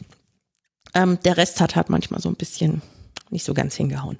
Ja, das ist immer die Frage, wie viel nehme ich mit, weil es ja gut ist und wie, wie leidensfähig bin ich dann an der Stelle, ne? Aber ich habe das Gefühl, du hast dann wirklich Entscheidungen immer wieder getroffen, gesagt, nee, ich fühle, das ist, tut mir nicht gut oder da ist was, was mich stört, worüber ich nicht hinwegsehen kann. Cut. Ähm, das war bei ihm schwieriger, weil ich einfach durch das, dass er mein erster richtiger Dom war, bin ich da in eine sehr, ich will nicht sagen Abhängigkeit, aber da war von meiner Seite aus mehr Bindung da als von seiner Seite. Das ist auch das einzige, wo ich, oder das ist das, wo ich sage, das nehme ich ihm übel, dass er mich da nicht genauso langsam, wie er mich reingeführt hat, wieder rausgeführt hat. Das hätte ich mir einfach gewünscht. Das wäre für mich Verantwortungsbewusstsein gewesen. Also nicht so ein Cut und Tschüss, sondern einfach, ähm, ja, auch da anders damit umgehen. Und in, in der Zeit habe ich eben meinen, meinen jetzigen Partner kennengelernt. Wie gesagt, der wusste dieses ganze Konstrukt, der kannte das. Ich habe mich auch in der Zeit, wo ich mich mit, mit ihm getroffen habe, habe ich mich dann mit dem, mit dem Rigger auch ab und an mal getroffen, eben auch so ein, ein ganzes Wochenende lang oder sowas. Das war dann schon immer wieder, ja, sehr herausfordernd. Weil du wiedergekommen bist und dann übersät warst oder, oder was, was hat dich, Mm. oder emotional einfach? Emotional, ja. Also es war, war, war natürlich für ihn auch schwierig. Ich meine, allein auch ähm, mal abgesehen von allem anderen, die Tatsache, ähm, dass ich vielleicht auch mal einen ganzen Tag nicht auf Nachrichten antworte, weil ich halt einfach mit dem anderen unterwegs bin oder beschäftigt bin oder ne. Also das, das war nicht immer so einfach. Ähm, und bei meinem jetzigen Partner habe ich dann eben mal irgendwann, weil er mal meinte, Mensch, bring doch mal so ein bisschen Spielzeug mit, einfach mal so zum, zum Gucken. Ich bin da neugierig. Dann habe ich halt tatsächlich ein bisschen was eingepackt. Und eigentlich war es so gedacht, dass er das an mir ausprobieren kann. Wa- Was hast du denn eingepackt? Ich hatte, warte mal, was hatte ich denn dabei? Ich hatte einen Vlogger dabei, ähm, Klemmen an so einer Kette und na, das war's schon. Damals hatte ich gar nicht so viel. Na gut, aber es sagt ja viel über dich aus, wenn du sagst, okay, das, du hast die freie Auswahl, das mitzubringen, wo du sagst, das wird mir Spaß bereiten. Mhm, genau. Äh, ja, okay. Und dann, dann dürfte er nicht oder er wollte nicht. Äh, Es war dann total witzig, weil wir sind dann halt eben so, haben halt so rumgeknutscht und so weiter, ne? Und dann habe ich so diese, diese Kette mit diesen Klemmen so aus dem Rucksack geangelt und er hat ganz große Augen gekriegt und das war eine Sache von Millisekunden. Da ist in mir irgendwas so richtig umgeklappt. Und dann habe ich die an ihm ausprobiert. Und du hast im ersten Moment hast du so ein Okay. Also das war, das war also für uns beide sehr überraschend und ja, du hast also so richtig, du konntest es wie, wie im Kino wahrscheinlich bei mir genauso, konntest du bei ihm so diese verschiedenen Emotionen so durchrattern sehen. Und ganz am Schluss war aber wirklich so dieses, oh, mach mal weiter, das ist geil. Und vor, vorher schon mal Gedanken drum gemacht zu sagen, oh, ich könnte ja mal switchen, ich könnte ja mal oben oder also war das einfach die Gelegenheit oder war das so ein, ja, dann machen wir das jetzt halt so, ne? Wenn, es, wenn sich das gut anfühlt. Ne, Gedanken schon mal. Also ich, ich hatte mal was mit einem, der mir erzählt hat, er würde sich das mal wünschen. Ähm, der war aber dann so jemand, also den hast du mal zu heftig angeatmet, dann hat er Aua geschrien. Das war für mich irgendwie so ein, okay, äh, nee, also hm, irgendwie, also ich will jetzt damit nicht sagen, man ist nur dann Sub, wenn man, äh, ne, wenn wenn der Rohrstock auf einem zerbricht, weil das muss man, alles andere ist kein Sub. Aber es war einfach für mich in diesem Moment war das so irgendwie so, äh, nee, das ist mehr Streicheln als sonst irgendwas. Also er hat sich was ganz was anderes vorgestellt als ich mir. Das war so ein klassische Kommunikationsdings. Okay, das hat ja gehalten. Bis mhm. heute. Ja, das sind jetzt über zwei Jahre. Ja, ich gratuliere, denn dank diesen Menschen können wir jetzt auch überhaupt miteinander sprechen. Ja, sehr, sehr genau. geduldig und technikaffin. Ja, genau. Ach, großartig. ähm, okay, äh, das ist aber, also bis, ja, wer, wer bedommt denn jetzt bei euch wen? Also switcht ihr beide oder was, ja. was ist daraus geworden? Okay. Wir, wir switchen beide. Am Anfang habe hab ich ihn deutlich mehr bedommt als andersrum. Das ist aber bei uns tatsächlich, also wir waren, wir nehmen das halt beide auch nicht so ernst. Du wir trägst so ein T-Shirt, ne? Das, mhm, ich, ich genau. muss das mal erwähnen. Kannst du es doch mal, äh, mir noch mal zeigen? Bitteschön. Also ich, ich habe diesen Begriff lange nicht gesagt hier im Podcast. Liebes Publikum, da ist ein T-Shirt, da ist die Triskele und darunter steht Hashtag echte Domse. das ist großartig. Vielleicht machen wir davon noch ein Foto für die Show Notes ja. oder so von dem Shirt. Das ist großartig. Ähm, ich habe das übrigens einem männlichen Freund von mir auch geschenkt. Der wollte das unbedingt haben mit echte Domse. Auf mir das glaube ich auch fast stehen. ich kann dir den Link zum Shop, zum Shop gerne sagen. Der hat noch mehr solche Sachen. Liebes Publikum, im Kunst der Unvernunft Shop, den es noch gar nicht gibt. Ähm, oh Gott, oh genau. oh Gott. Ähm, wie ist es von der Verteilung her? So, so, mal, also gleichberechtigt Dom-Sub bei euch beiden oder äh, wo geht so der Trend mehr hin? Man hat ja doch so seinen sein, sein Favoriten, was man macht. Ja, also das ist bei uns tatsächlich sehr unterschiedlich. Also wir waren auf ähm, einem Workshop mal, BDSM für Paare, ganz am Anfang, weil wir halt beide gesagt haben, boah, wir haben da überhaupt keine Ahnung, was wir machen sollen. Und dieser Workshop klang ziemlich gut. Das macht auch ein Pärchen, die selber auch Switcher sind. Ähm, und die haben sich da eben ein ganzes Wochenende Zeit genommen. Und das war für uns richtig super, weil da konnten wir auch mal verschiedene Sachen wirklich ausprobieren. Also die haben uns dann eben auch ganz viel erzählt über, wie man sowas gestalten kann, wie man mit Fantasien umgehen kann, wie man, ähm, ob man vorher eben darüber redet, was während der Session stattfindet oder ob man dann eben vorher über die Tabus redet. Also die haben wirklich, die haben uns das theoretisch sehr schön aufgedröselt, was man alles kann und was man halt nicht machen sollte und haben uns dann eben auch praktisch einfach mal tun lassen. Ja, und deinem Partner vor allen Dingen ein bisschen Mut machen, weil du hast ja nochmal einfach einen Erfahrungsvorsprung. Genau. Wie ist denn das, wenn man, da, da haben ja ganz viele ein bisschen Bedenken. Oh, ich bin Anfänger und ähm, jetzt treffe ich auf jemanden, der total viel Erfahrung hat. Und dann andersrum aber auch ähm, dieses Gefühl, ähm, jetzt hast du da jemand gefunden und bei dem fängst du jetzt bei Null an. Und du hast ja vorher schon das ganze Zeugs erlebt. Ähm, da ist ja so dieses Gefühl, ich will auf dieses alte Level zurück oder was, was passiert da im Kopf? Also ich kann aus Erfahrung sagen, dass das das Schlimmste ist, was man machen kann. Also dieses, ich will dieses Level, ähm, das mache ich ja, das mache ich ja auch bei anderen Beziehungen nicht. Also ich kann ja nicht sagen, ich hatte mit meinem Ex jetzt, ähm, also wenn wir Sex hatten, war es immer mindestens zwei Stunden und ähm, ich hatte fünf Orgasmen und deswegen will ich das mit der neuen Beziehung aber auch. Ne? Also pass mal auf, hier, das, das, das, das, das, das muss aber sein. Das macht ja keiner. Also sollte zumindest keiner machen. Und genauso ist es ja im BDSM auch. Also du kannst ja nicht sagen, das, was ich mit einem Partner erlebt habe, muss ich mit dem anderen erleben. Nee, das will man auch, glaube ich, gar nicht. Man will ja nicht eine alte Beziehung nachstellen. Und ich habe auch mal die Erfahrung gemacht, man fängt immer bei Null wieder an. Genau. Mit vom Hallo bis sonst wohin und die Richtung. Klar, man hat so seinen, seinen, seinen, seine eigenen Skills sozusagen, ne, wo man ein bisschen mehr in die Richtung geht. Aber ich finde, das, das ging immer bei mir in eine andere Richtung. Da ist immer eine ganz andere Art von, von BDSM-Beziehung entstanden. Ja, und jetzt eben auch die, in der ich jetzt schon sehr, sehr, sehr lange drin bin, äh, wo ich immer noch sagen muss, die entwickelt sich immer noch weiter und da ist immer noch mal was. Äh, nur diese, dieses, wir müssen jetzt ganz schnell ganz viel ausprobieren, das hat sich irgendwann gelegt. Man genießt dann einfach viel mehr, dass man eigentlich alle Zeit der Welt für alle Möglichkeiten der Welt hat. Das ist großartig.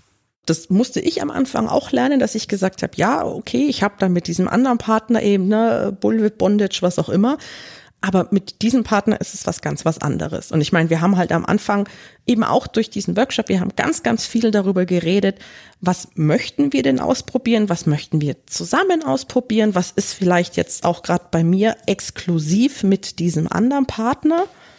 Das war halt für mich damals das Fesseln, weil ich halt damals gesagt habe, der du, der ist so fortgeschritten, ich mache mit dir keine Anfängerkurse mehr mit, sorry, also das tue ich mir nicht an. Ähm, was auch für ein bisschen Zündstoff gesorgt hat, immer mal wieder. Ich meine, wir sind halt alle menschlich, ne? Und ähm, ja, also wir haben ganz, ganz viel diskutiert, was geht denn, was geht nicht. Ähm, wir haben auch immer mal wieder Sessions oder Erlebnisse gehabt, die, die katastrophal schief gegangen oh, sind. Oh, das erzählt hier niemand, komischerweise. Also das, das ja. ist immer so ein Tabuthema, wenn es schief geht oder wenn es einfach, wenn man hinterher sagt, das war wohl heute nix. Ähm, Würdest du da eine Anekdote verraten? Ja, es war mal ein, ein Abend zum Beispiel, da waren wir auf einer Party und ja, wir haben es da ziemlich krachen lassen. Und ich habe ihn dann am, am, am Schluss nochmal bespielt und ich, ich, also ich, ich kann eine richtige Drecksau sein. Also ich war jetzt Daran habe ich keinen Zweifel. Wieso eigentlich? Siehst du nicht hier den Heiligenschein? Ja, ja, ich.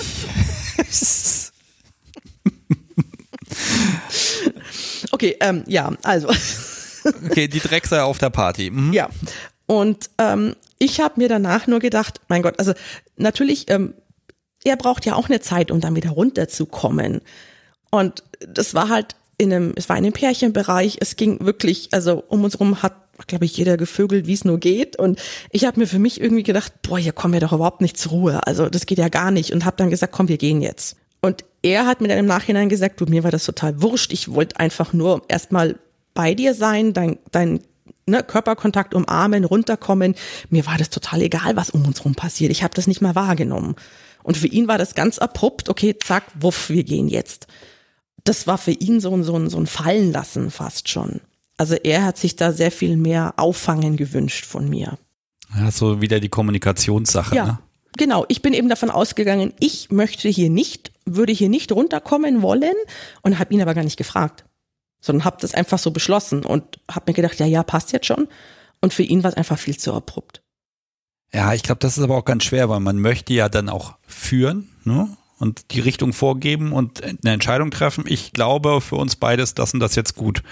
Und ja, dieses Rückversichern, ne, da überlegt man ja, ne, Mensch, mein, mein, mein Gegenüber ist gerade völlig neben der Spur vom Spielen. Es ist alles, ich entscheide jetzt mal ein paar Dinge und dann hofft man ja auch, dass die dann gut gewesen sein werden.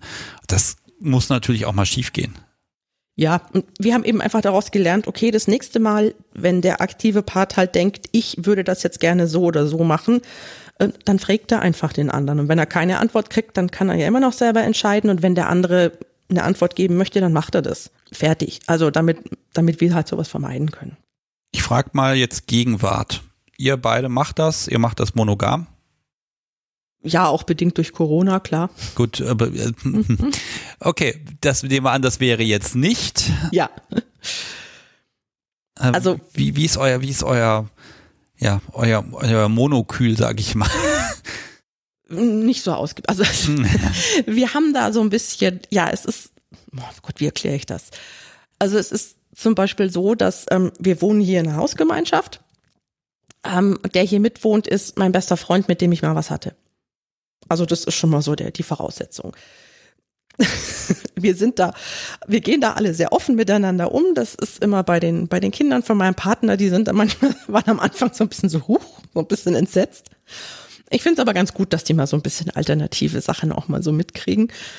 Dann hat mein, mein Partner noch eine, eine beste Freundin. Die nennt er immer seinen Zwilling, bei der übernachtet er auch. Die, die üben auch mal gegenseitig irgendwie Nadeln, Fesseln, Spielen, sonst irgendwas. Das ist aber wirklich mehr so auf dieser, du lass mich das mal ausprobieren, Schiene.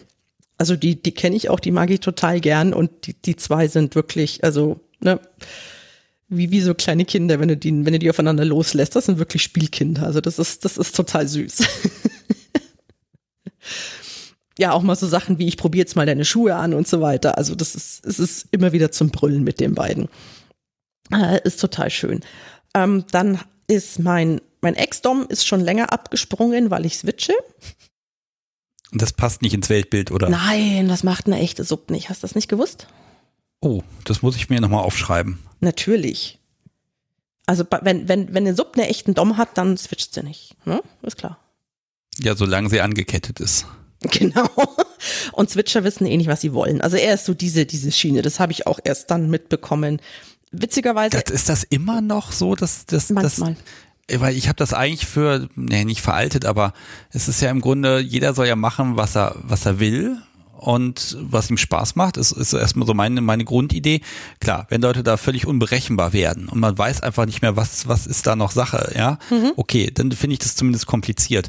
Aber ähm, eine echte Sub, das finde ich eine schwierige Definition, weil das ist ja im dem Moment einfach gesetzt. Also also ich hatte so das Gefühl mit dem Switchen, ich finde für mich dann auch die die die Subseite tiefer das hat er mir dann auch mal bestätigt.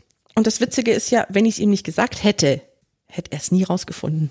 Also ich habe es ihm eben erzählt, weil ähm, unser Deal war eigentlich, ich erzähle ihm jede Fantasie und die, die er mir ermöglichen kann, ermöglicht er mir und die anderen hört er sich halt zumindest an. Ne? Und deswegen war für mich klar, ich kann ihm das erzählen, ohne dass da irgendwie die Hütte brennt. Aber nun ja, es war das war zu viel, war ja. Nicht so. Ja, das, das war für den Herr Dom zu viel ich kann ja diesen, diesen, diesen Machtrausch, ne, das kann ich ja total nachvollziehen. Ich habe die Macht, ich habe die Kontrolle, ich sage, was passiert. Und dann zu sagen, ja, nee, mach, mach mal, ne, und mach mal woanders und da machst du das, da, ne, also da ist dieses Alleinstellungsmerkmal, geht ja vielleicht äh, gefühlt kaputt. Ja, aber wie gesagt, ich hätte ihn, also bei ihm war ich so Punkt aus. Ich wäre nie, also nicht mal in meinen kühnsten Träumen auf die Idee gekommen, da irgendwann mal zu switchen. Also das wäre einfach nicht gegangen in unserer Dynamik. Also ne, war für mich auch keine Diskussion, kein Thema, gar nichts. Ich empfinde auch, äh, dass das attraktiv ist. Mein Gegenüber kann anders, aber es entscheidet sich dafür, unten zu sein. Und das ist natürlich, äh, das ist großartig. Die Tatsache, dass man gegenüber die Wahl hat und sich dann dafür entscheidet, mir zu gehorchen, großartig. Absolut genau, genau. großartig. Genau das, das ist es eben. Und das ist für mich auch dieses Geschenk, einfach, was ich gemacht habe oder was ich jetzt andersrum auch empfangen darf. Das ist es ja eigentlich, dass er das nicht jedem gegenüber ist, sondern mir gegenüber. Und das ist ja das Schöne. Das ist ja diese Dynamik. Sonst wäre es ja keine Dynamik, sonst wäre es ein Automatismus. Was wir jetzt momentan mit dem, mit der, mit dem Monokühl haben, also ich habe nebenbei auch noch eine Freundschaft mit einem anderen Dom. Das ist so mein Nadelspielpartner, weil der das total gern macht. Also der, der setzt mir Nadeln. Ähm, lustigerweise ist es inzwischen so, dass mein Partner seine Sub auch mal Nadeln setzt. also wir haben auch mal, wir haben auch schon mal als, als Vierer ähm, Dings zusammen gespielt, also dann drei auf einen sozusagen. Jetzt brauche ich langsam Papier, um das zu notieren. Ja. okay, wir haben dich in. Hm, hm, hm, Ach, weißt du was, du malst das hinterher auf klar. Zettel wegschmeißen. Das hat überhaupt keinen Zweck. Also so Nadeln sind im Haus, äh, äh, aber gibt es Dinge, die du mit ihm nicht machst oder er mit dir, also die, die ihr nicht miteinander macht, die er aber extern macht? Mm, momentan nicht, nein. Okay, und umgekehrt? Ähm, nee, also momentan auch nicht. Also es ist, ähm, es ist auch so, wir haben mal irgendwann ähm, beschlossen, wir haben in dem Sinne eine Monogamie drin, dass ich die Einzige bin, die ihn bedommt. Und er ist aber auch mein einziger Sub. Also das ist exklusiv. Das möchtet ihr auch so? Ja. Okay. Das, das, war am Anfang eigentlich völlig klar. Wenn ich also mit jemand anderem spiele, ähm, ist er entweder dabei und weiß auch Bescheid vorher und äh, natürlich kann ich ihn entsprechend dann auch mal an jemand anderen ausleihen, aber da bin ich genauso dabei. Das ist dann meine Verantwortung, dass, dass das gut läuft. Also es ist jetzt nicht so, dass ich sage, hier, geh mal Party und lass dich bespielen. Nee, das läuft nicht. Okay. Wollen wir mal das große andere Thema öffnen? Ja. Okay. So, ich hole jetzt meinen Notizzettel. Ha. Also ich habe mich ein bisschen vorbereitet. Ich habe nämlich gestern noch mal in unserem äh, örtlichen Zoom-Meeting Stammtisch habe ich noch mal gefragt: Hallo Leute, das ist das Thema. Habt ihr die eine oder andere Frage ähm, dazu? Das, das war sehr erhellend. Mhm. Ähm, wir gucken mal. Also, du bist Muslima. Ja. ja. 16 Jahre steht hier, ne? Ja. Ja, also noch nicht, sag mal so, du bist da nicht per Familie reingewachsen. Nein. Genau, Nein. nicht reingeboren. Mhm. Okay. Und hast danach mit BDSM angefangen. Ich finde die Reihenfolge spannend. Okay, ähm, fangen wir erstmal an, also wir reden jetzt über BDSM und Islam. Und das ist natürlich jetzt so das, grundsätzlich das Thema, was kann ich, was ist erlaubt, was da, was, was mache ich eher nicht? Und ähm, wo geht das so ein bisschen hin, wo sind da vielleicht Gewissenskonflikte oder wo ist ein Konflikt mit Allah da, wo man einfach schauen muss, wie kriege ich das zusammen. Äh, ich ich finde das ganz spannend, weil mir begegnet das Thema so, so gar nicht. Also wenn ich Stammtische und Partys so angucke, meiner den letzten zehn Jahren Erfahrung, 15 Jahre sind es glaube ich inzwischen, um Gottes Willen, ähm, ja, dann ist es halt alles immer sehr weiß und es wird langsam etwas mehr divers, aber im Grunde genommen ist es entweder ja Atheisten oder halt äh, ich bin halt nie ausgetreten, ne? Und mehr ist da im Grunde nicht. Ähm, ich glaube, jetzt würde ich erstmal gerne den Glauben so ein bisschen definieren. Ähm, vor 16 Jahren, also mit Mitte 20 hast du beschlossen zu sagen, ich konvertiere. Mhm. Kann, magst du beschreiben, was, ja, was der Anlass für dich war? ähm, da hab, also es klingt jetzt alles ein bisschen, bisschen schräg, was ich da so erzähle, wahrscheinlich für jemand, der, der sowas noch nie erlebt hat. Ähm, da habe ich gar nicht gesucht. Ich bin wirklich gefunden worden. Also mich hat das mit, mit einer Wucht erwischt, dass ich selber damals überhaupt nicht klar kam damit, dass ich mir dachte, wow, was ist das denn jetzt? Also ich war damals mit meinem Ex-Mann, damals noch Freund, ähm, in Istanbul und wir haben ganz viel über den Islam diskutiert, weil er da auch eben, der hatte sehr viel Wissen darüber und hat sich aber auch jede Frage von mir angehört und mit mir darüber diskutiert. Also war da unglaublich offen. Und ich habe mich aber schon vorher immer dafür interessiert, also für den für den Glauben, für die Kultur und habe auch mal mit 13 oder 14 habe ich mir mal den Koran aus der Bücherei ausgeliehen. Da ist meine Mutter damals hat fast einen Herzschlag gekriegt, wo ich die Büchereitasche ausgepackt habe. ich kann dir aber gar nicht erklären, warum das da ist. Also ich bin da die einzige in meiner Familie, die einen Schuss in diese Richtung hat. Also das, das, das, ähm, bei uns in der Familie ist Italienurlaub schon, hu, da fährt man schon weit weg, ne? Und ich fing halt dann an mit, oh, ich würde mal gerne Arabisch lernen. Und also ich war da wirklich so das, das bunte Schaf der Familie, bin ich auch immer noch. Und alle haben mich wieder angeguckt, wo willst du hin? Also es war, war echt schräg. Ich konnte es mir selber auch nicht erklären. Und dann war ich das erste Mal in der Moschee. In der Türkei darfst du da auch rein als Nicht-Muslim. Also wenn nicht gebetet wird, darfst du jederzeit dort rein. Darf man das Und, hier nicht? Ähm, hier darfst du es auch, aber in vielen anderen Ländern nicht. Ah, okay. Also wenn du zum Beispiel, ähm, was weiß ich, ähm, was ist denn jetzt ein islamisches Land, in das man häufiger mal fährt? Äh, Dubai, Ägypten, Tunesien, da darfst du also in die Moschee wirklich nur als, als Moslem. Das ist was anderes.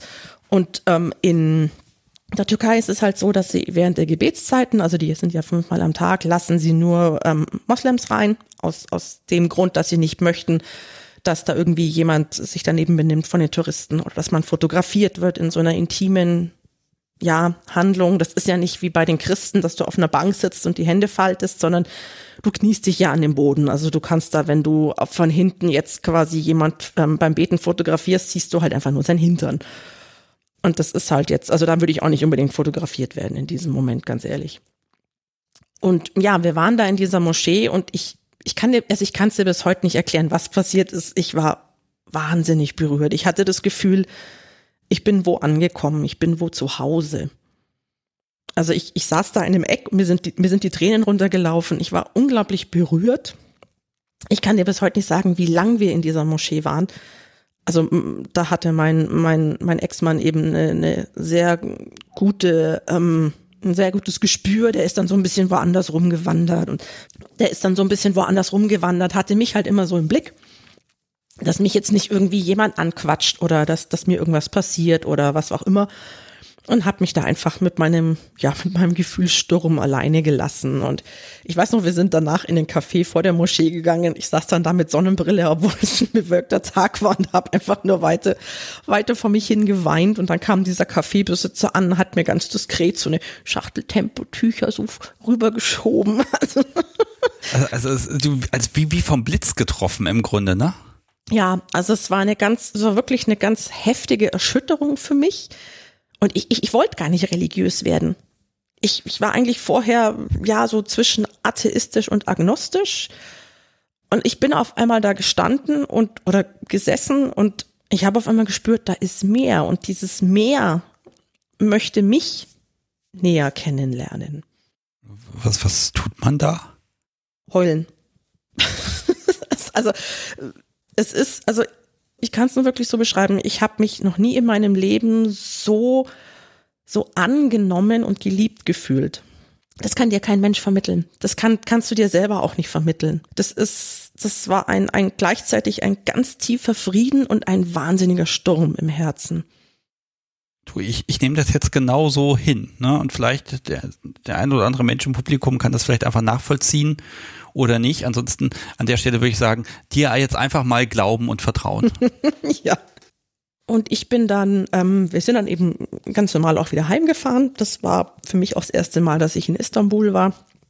Ich habe mich total in die Stadt verliebt. Also das ist Istanbul ist für eine Stadt. Ich weine jedes Mal, wenn ich lande. Ich weine jedes Mal, wenn ich wieder heimfliege. Das ist ganz, ganz schlimm. ich kann dir auch bis heute nicht sagen, woran es liegt. Es ist, es ist für mich einfach so. Ich möchte da nicht wohnen, um Gottes Willen, aber da zieht es mich immer wieder hin. Ein, also einfache Frage, macht es dich glücklich? Ja. Ja, das ist doch super. Ja. Dann brauchen wir ja gar nicht diskutieren, ja. warum und wieso. Ja. Es macht dich glücklich. Ja, Punkt. es macht mich sehr glücklich. Ähm, würdest du sagen, dass du eine praktizierende Muslima bist? Nee.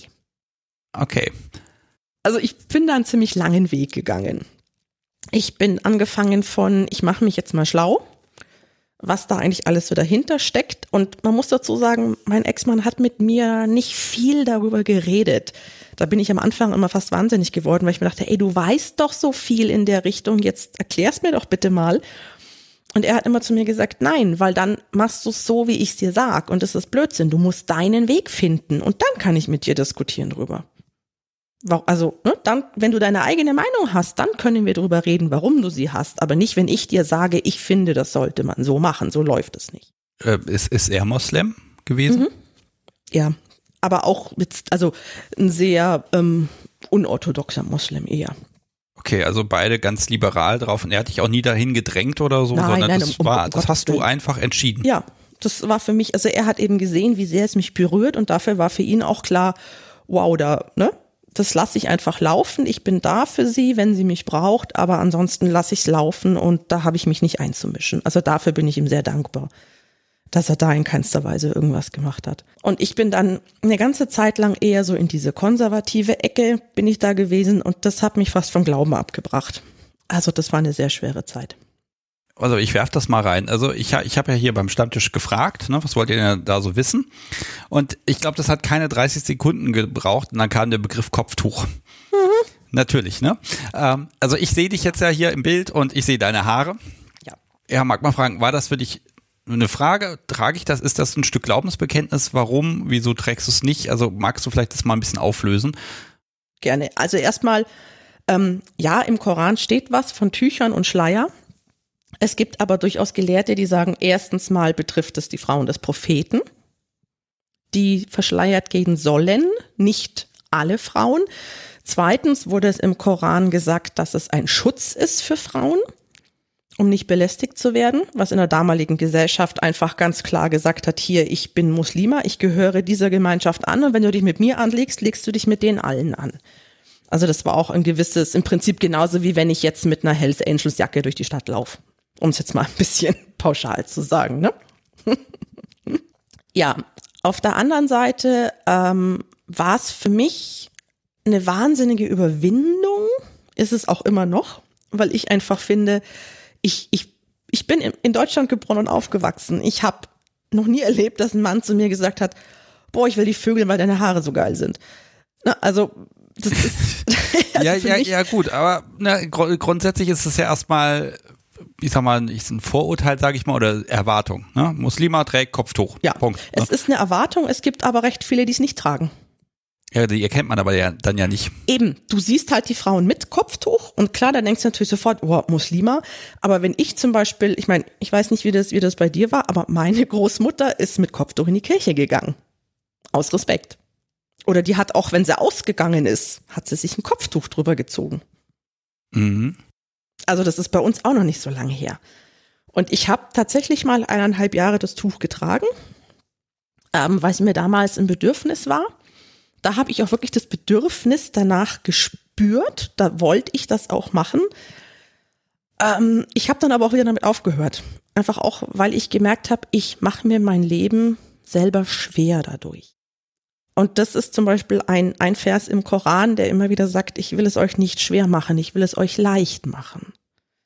Und für mich ganz persönlich, also ich spreche damit keiner Frau ab, das Kopftuch zu tragen, das ist eine Entscheidung, die jeder einzelne Mensch für sich selber jeden Tag treffen muss. Ähm, aber für mich ist einfach, dass ich sage, wenn ich in einem Land lebe, wo ein Kopftuch eher dazu da ist, dass es mich in meiner Ausbildung zum Beispiel behindern kann, dass es mich, dass ich in manche, mich in manchen Ecken von der Stadt nicht wohlfühle, weil ich diskriminiert werde deswegen. Sollte es, es sollte nicht so sein, aber es ist nun mal leider so. Wenn ich einen schlechteren Job bekomme durchs Kopftuch, ähm, wenn ich wirklich Nachteile habe dadurch, dann ist es, erfüllt es nicht den Sinn, dass es ein Schutz ist für mich. Ich kann mich auch ohne Kopftuch so tragen, dass ich nicht erotisierend wirke. Ja, dafür trägst du ja das T-Shirt, ne? genau. Ich, ich muss jetzt leider, das ist total platt, aber das T-Shirt in Kombination mit dem Kopftuch, ich glaube, da wüsste niemand mehr, wie er mit dir umgehen soll. Keine das könnte ich mal ausprobieren. oh weia. Ja, ich, ich werde jetzt albern. Kein Problem, bin ich ja auch ich habe mir vorher lange überlegt, wie weit gehen wir da auf den Glauben ein, wie tief gehen wir da rein und wir haben da ja ein wunderschönes Vorgespräch geführt und ich versuche so ein bisschen dieses äh, ja Islam und BDSM mal zusammenzubringen und dann würde ich vorschlagen, dass wir so ein bisschen versuchen zu da, wo Wissen einfach nötig ist, um zu verstehen, dass wir das da einfach nochmal ergänzen. Mhm. Ist das ein Plan, ja. den du mit mir gehen ja. kannst? Ja. Okay wir springen jetzt nochmal in diese Zeit vor vier Jahren. Das heißt, Muslima und jetzt sagst du, ich will jetzt BDSM machen nein, das geht doch nicht, das kann man doch nicht machen, das ist unvereinbar. Wie kann man nur auf die Idee kommen? Oder, oder hat was, hat dich das überhaupt nicht interessiert? Hat mich am Anfang tatsächlich nicht interessiert. Also ich muss dazu sagen, ich bin, ich würde mich jetzt, du hast mich vorher gefragt, ob ich praktizierende Muslima bin. Ich würde sagen, ich bin eine gläubige Muslima, aber ich praktiziere nicht im konservativen Sinn. Also ich habe für mich nach wie vor die Verbindung zu, ja, zu Allah. Ich bin nach wie vor, wenn ich in eine Moschee gehe, gebe mir das Herz auf, weil ich mich da einfach zu Hause fühle. Ich habe zum Glück eine Moschee hier in der Nähe, die sehr, sehr offen sind. Die sind auch sehr interreligiös unterwegs. Also die machen da einen unglaublich guten Job. Ähm, da ist auch jeder willkommen, einfach mal zu gucken. Also ich habe da schon auch oft Leute einfach mitgebracht und gesagt, hier, ähm, ne, die sind einfach mal neugierig, die dürfen ja.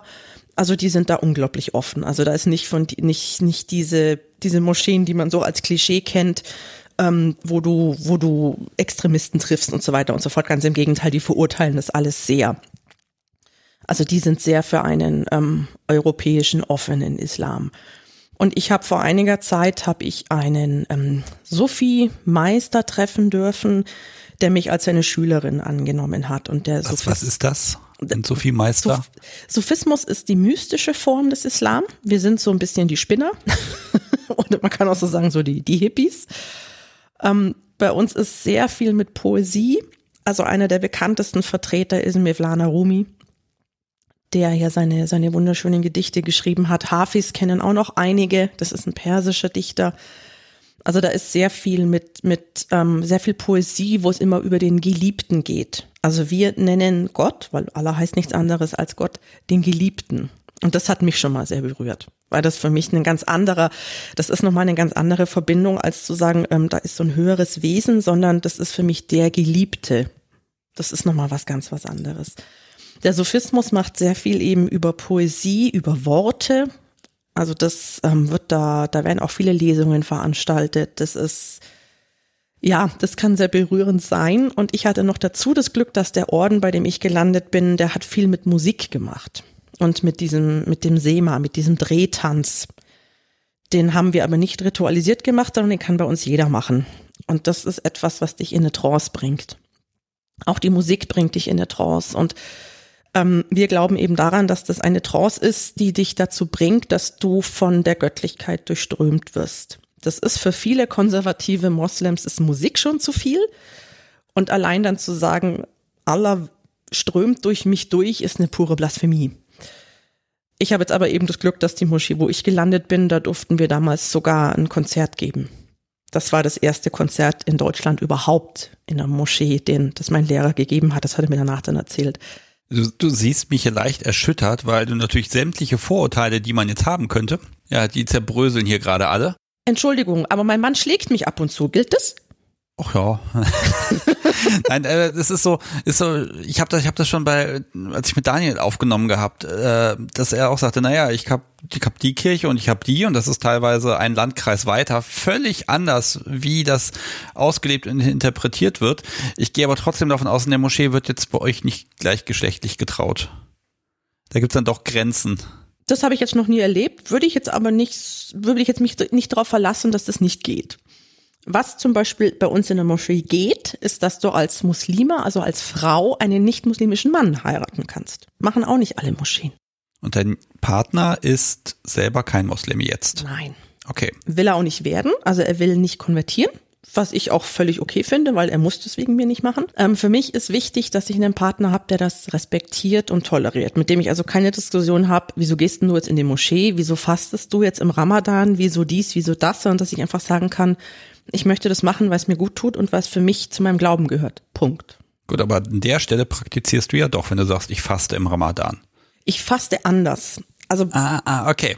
Also vielleicht, vielleicht guck mal erstmal, wie du das so auslegst, wobei also ich lass mich erstmal feststellen, also BDSM und Islam äh, ist kein Widerspruch für dich. Das geht. Nein, für mich nicht. Ähm, auch Sex nicht. Okay, das ist ja auch alles erlaubt, das kann man ja auch alles machen, aber bitte schön nicht öffentlich, bitte unter Eheleuten im Schlafzimmer. Oder liege ich da jetzt ganz falsch? Nee, das ist das, wo du recht hast. Ha, das ist wunderbar. ja, das ist auch tatsächlich das, ähm, wo ich sage, ich wüsste jetzt nicht, ob es tatsächlich in der BDSM-Szene muslimische Paare gibt. Das könnte ich dir nicht beantworten, das weiß ich einfach schlichtweg nicht. Mm, da wird auch nicht unbedingt drüber geredet. Gut, ich meine, ich würde jetzt auch nicht unbedingt in der Kirchengemeinde über BDSM reden, wenn ich da jetzt in einem, auf eine Playparty gehe oder so. Also von dem her, ne? Das ist tatsächlich das, wo ich am Anfang Probleme hatte. Was ist denn, wenn ich auf diese Playpartys gehe? Was ist denn, wenn ich da leicht bekleidet unterwegs bin oder wenn ich da auch eventuell sexuelle Handlungen vornehme oder an, an, an mir vornehmen lasse, was ist denn dann? Was bin ich denn dann? Wie kann ich das mit, mit meinem Glauben vereinbaren? Ja, du kommst in die Hölle. Das ist der einfache. Deal. Nee, das ist nee. auch nicht so einfach. Verdammt. Also du merkst, ich versuche ja so ein bisschen zu polarisieren, aber ja. ich, ich finde das unglaublich spannend, weil du hast dir Gedanken drum gemacht. Ja, ich habe mir Gedanken drum gemacht. Es gibt auch viele, die sagen, ich mache mir eine Baukastenreligion. Ich finde aber nicht, dass das ein Vorwurf ist. Ich finde, dass das was ist, was schwieriger ist. Sich was zu über, also ich mache es ja nicht, weil ich sage, damit, das fällt jetzt in das Schema, was ich machen will, sondern ich mache mir Gedanken darüber und damit mache ich es mir schwerer, als wenn ich in eine Moschee oder in eine Kirche gehe und das abnick, was der da vorne sagt und sag, ja natürlich, mache ich alles, mhm, logisch, und dann komme ich in den Himmel. So funktioniert das auch nicht. Aber du kannst dich ja rückversichern und kannst sagen, hallo, ich habe hier ein Problem und erzählen Sie mir mal, was kann ich tun? Nein, darfst du im Islam nicht. Wie darf ich nicht? Im Islam ist es so, dass es, es gibt zwar diesen Imam, also den, den Pfarrer, der da in der Moschee vorne steht, aber das Einzige, was der macht, ist, dass er da vorne betet. Und dir vielleicht auch eine Predigt hält am Freitag. Aber, jetzt kommt das ganz große Aber, wir haben bei uns nichts, was über mir steht. Also der, der Imam, ist nicht mehr wert als ich. Der kann mir nicht sagen, was ich tun soll. Wir haben auch keinen Papst oder so. Also es gibt keine Richtlinie, die mir sagen kann, wenn du das und das machst, wirst du exkommuniziert. Wie es zum Beispiel im Katholizismus gibt. Das Einzige, was im Islam ist, ist, und es wird immer und immer und immer wieder im Koran betont, du bist für deine Taten, deine Gedanken und deine Absichten selber verantwortlich. Du, also ich muss mich dafür rechtfertigen vor dem jüngsten Gericht. Gehen wir mal zum jüngsten Gericht. Rechtfertige dich doch mal für alles. Weißt du, das Ding ist ja, es weiß wirklich niemand, was da ist. Es gibt die eine Fraktion, die sagt, ähm, da hast du dann oben den Himmel mit blauen Wölkchen, Engelchen und, ne? Da, da regnet es dann Manna, da gibt's dann Jungfrauen, wobei ich mich immer frage, was dann die Frauen kriegen, die nicht bi sind, aber gut. Ähm, und da, da ist dann das Paradies, da fließen Milch und Honig, da kommen alle rein, die gut und toll waren. Und da unten, da ist, da ist die Hölle, da, da, ne, mit, mit Feuer und was weiß ich, was alles. Ähm, an sowas glaube ich nicht. Ich glaube an was. Ich erzähle dir das mal mit einer Geschichte. Es gibt eine Sufi-Frau, ähm, die ich sehr schätze, Rabia von Basra. Die hat, ähm, ich weiß gar nicht in welchem Jahrhundert gelebt, die ist relativ bekannt. Also selbst in, in europäischen Kreisen. Die hat auch, da gibt es das ein oder andere Buch darüber. Ich mag die sehr gern, weil die sehr ähm, für ihre Zeit vor allem, die war nicht bequem und gemütlich. die hatte ganz deutlich eine eigene Meinung. Die war zum Beispiel auch nicht verheiratet, weil sie gesagt hat, will sie nicht, kein Bock drauf. Sie lebt nur für ihren Glauben. Und die ist mal durch Basra gelaufen mit ähm, einem Eimer Wasser in der einen Hand und einer Fackel in der anderen Hand. Dann haben sie sie gefragt, äh, Rabia, wo läufst du hin? Was machst du damit? Und dann hat sie geantwortet, ich schütte Wasser in die Höllenfeuer und zünde das Paradies an, damit ihr Allah endlich um seiner selbst willen anbetet. Und das ist das, an was ich glaube. Ah, also gar nicht. Es geht darum, dass ich dann im Paradies lande oder in der Hölle, sondern ich liebe Allah, weil weil ich ihn liebe. Weil er da ist. Punkt. Ich liebe ihn nicht deswegen, weil er meine Wünsche erfüllt. Ich liebe ihn nicht deswegen, weil wenn ich jetzt brav bin und, und nach allem lebe, was im Koran steht, ich in den Himmel komme und dann mein Leben lang ähm, Alhamdulillah singe. Gott, also das heißt, das ist ja jetzt im Grunde ein Freibrief für dich. Das heißt, du kannst alles tun, solange du es vor dir selbst rechtfertigen kannst. Nein, es ist kein Freibrief für mich. Es ist die Frage, was ist für mich ethisch und vom Glauben her vertretbar. Okay, und dann frage ich doch mal andersrum, was ist denn für dich nicht vertretbar im Bereich BDSM, wo du sagst, so das ist eine Grenze, die kann oder die möchte ich nicht überschreiten? Unverbindlichkeit ist für mich nicht vertretbar. Also ich kann nicht einfach nur jetzt ähm, mit jemandem vögeln oder mit jemandem spielen, weil ich es kann, sondern ähm, ich habe die Verantwortung für diesen anderen Menschen. Und damit habe ich die Verantwortung. Und das heißt für mich nicht, dass da ein Abend was geht und dann nie wieder. Das, das funktioniert bei mir nicht. Das, das geht nicht. Ich brauche eine Verbindlichkeit und eine Verbindung mit dem anderen Menschen, egal ob ich aktiv oder passiv bin. Ich bin auch kein Typ für One-Night-Stands. Also das, das hat bei mir noch nie funktioniert und im BDSM sowieso nicht. Ich bin auch niemand, der sagt, ähm, ich kann das jetzt machen, deswegen mache ich's. Das ist für mich das, was nicht geht. Was nicht geht, ist ähm, mich zum Beispiel betrinken bis zur Besinnungslosigkeit oder mich an irgendwas berauschen. Das geht auch nicht. Ja, aber BDSM ist ja berauschend. Ich habe aber immer noch einen klaren Kopf. Also als Aktiver sowieso. Da habe ich ja die Verantwortung für den anderen. Natürlich ist es in gewisser Weise ein Rausch. Aber ich würde jetzt trotzdem nicht in diesem Rausch den anderen blutig schlagen. Oder was machen, was ich weiß, es ist ein Tabu. Mohammed hat ja auch einiges verfasst und dagelassen. Das sind ja schon Richtlinien, wo man schon sagen müsste, du musst dich doch über jede dieser Regeln doch hinwegsetzen, Stück für Nein. Stück. Nein. Mm, es ist für mich auch immer ein, okay, wofür sind diese Regeln da? Was, was, was soll damit bezweckt werden? Was ist der Hintergrund dieser Regeln? Der Hintergrund der Regel, kein Alkohol zu trinken, ist zum Beispiel der, das wird von einigen Korangelehrten auch so gesagt, dass mit Alko unter Alkoholeinfluss einfach ziemlich viel fiese Dinge passieren. Und dass die, dass sehr viele Menschen es nicht im Griff haben. Also, dass sie dieses Genusstrinken nicht können, sondern dass es halt dann, ich baller mich weg und mach dann irgendeinen Scheiß wird. Das heißt, für mich, wenn ich ganz gemütlich mal ein Glas Wein zum Essen trinke, dann ist das für mich okay. Weil ich es eben nicht benutze, um mich da wegzuballern und irgendwas zu machen, wo ich am nächsten Tag dann sage, oh nee, das war nicht ich, das war der Wein. Das geht zum Beispiel nicht. Ich kann zum Beispiel für mich auch keine harten Drogen nehmen. Würde ich nicht machen, weil ich damit mir selber schade. Ja, ich, ich glaube, ich habe das mal irgendwo gehört, die Level der Sozialisation. Und da gibt's dann Stufe 5, ist dieses, ich bin mir der Regeln bewusst, habe darüber nachgedacht und kann damit umgehen oder ne, bin in der Lage, sie zu, zu interpretieren. Und ich glaube, Stufe 3 war ein, ich bin mir bewusst der Regeln und halte sie ein, weil ich die negativen Konsequenzen nicht möchte. Also kein aus Angst, sondern ein, ich habe mich beschäftigt und dann habe ich beschlossen, das geht oder eben das geht nicht. Mhm. Also es gibt ja alle Arten von Menschen. Es gibt auch wirklich Menschen, wo du wirklich siehst, wenn die diesen Regeln folgen, geht es ihnen besser. Die brauchen diese Struktur. Die brauchen dieses fünfmal am Tag beten. Die brauchen diverse Sachen, die sie einfach machen müssen in ihrem Kopf. Aber das ist halt nicht so, wie ich funktioniere. Ich, meine Motivation ist nicht Strafe. Meine Motivation ist Liebe und Barmherzigkeit, so schnulzig das jetzt klingt. Gut, aber das sind ja trotzdem ist es ja eine Glaubensgemeinschaft. Und wenn du dich in der Gemeinschaft zurechtfinden, fügen möchtest, also einfügen möchtest, dann musst du ja doch Regeln äh, ne, beachten. Naja, ich lebe ja nicht mehr damals, weißt du? Ich meine, das ist ja eins der schönen Sachen der heutigen Zeit. Ähm, ich lebe nicht in einem ähm, Oasendorf und bin auf die Gemeinschaft angewiesen. Wenn ich, das ist genau wie wenn du jetzt in einem, in einem kleinen Dorf wohnst, dann machst du bestimmte Sachen auch nicht. Deshalb wohne ich da ja nicht. genau. ähm, und weißt du, das, das, und wenn du in einer größeren Stadt wohnst, bist du unabhängiger. Und genauso ist es da auch. Also ich habe diese, diese Gemeinde, da habe ich auch Freunde, die, die auch mal privat vorbeikommen und so weiter und so fort. Aber ich bin nicht darauf angewiesen, dass diese Leute mich beschützen, dass diese Leute mich ernähren, falls meinem Mann was passiert. Ja, aber würdest du dich vor diesen Leuten outen? Wenn sie mich fragen würden, würde ich mich outen.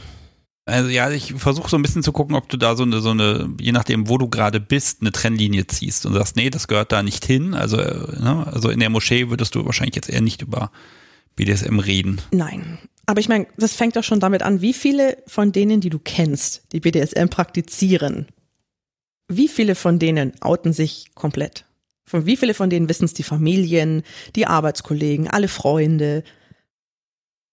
Ja, ja, da bin ich ja selber das also. beste Beispiel für, ne? ja. Also witzigerweise die, bei denen man sich als letztes Auto, die wissen es bei mir, ne? Es gibt nur so einen, einen, einen Aspekt im Leben, wo ich sage, da geht's halt nicht. Ne? Ich nehme jetzt nochmal den Begriff Konsens in den Mund. Du und Allah, ihr habt da einen Konsens gefunden. Kann ich nur für mich sagen. Ja, ich wollte dich jetzt in die Falle laufen lassen. nicht gelungen. Ähm, nein. Nein, aber es ist so, äh, so ein bisschen, weißt du, man hört da so viel und dies geht nicht und das geht nicht und hier und da und sowieso, ne? Und äh, sitzt du hier vor mir und sagst, nee, ich kann das vor mir selbst rechtfertigen. Ich nehme, habe den Glauben angenommen, ich liebe Allah. Das, das funktioniert für mich, ne? Und das, das klingt jetzt so ein bisschen so, als ob das kein, kein Konflikt gewesen ist für dich und dass du da gar keine Entscheidung treffen musstest, weil ne, ich will immer diesen Zwiespalt herbeibeten und den scheint es einfach nicht zu geben und das finde ich unglaublich schön gerade. Den hat's gegeben, den hat's relativ lange gegeben. Wie bist du da rausgekommen? Ähm, ich habe für mich, hatte ich am Anfang ein Wahnsinnsproblem mit den Playpartys. Weil ich für mich gesagt habe, okay, wenn ich da einen Partner habe, der ja auch mein quasi fester Partner ist, in welcher Weise auch immer, ähm, dann ist das für mich so ähnlich wie eine Ehegemeinschaft deswegen sage ich halt, ich kann nicht unverbindlich, sondern ich möchte eine gewisse Verbindlichkeit haben in diesen Beziehungen.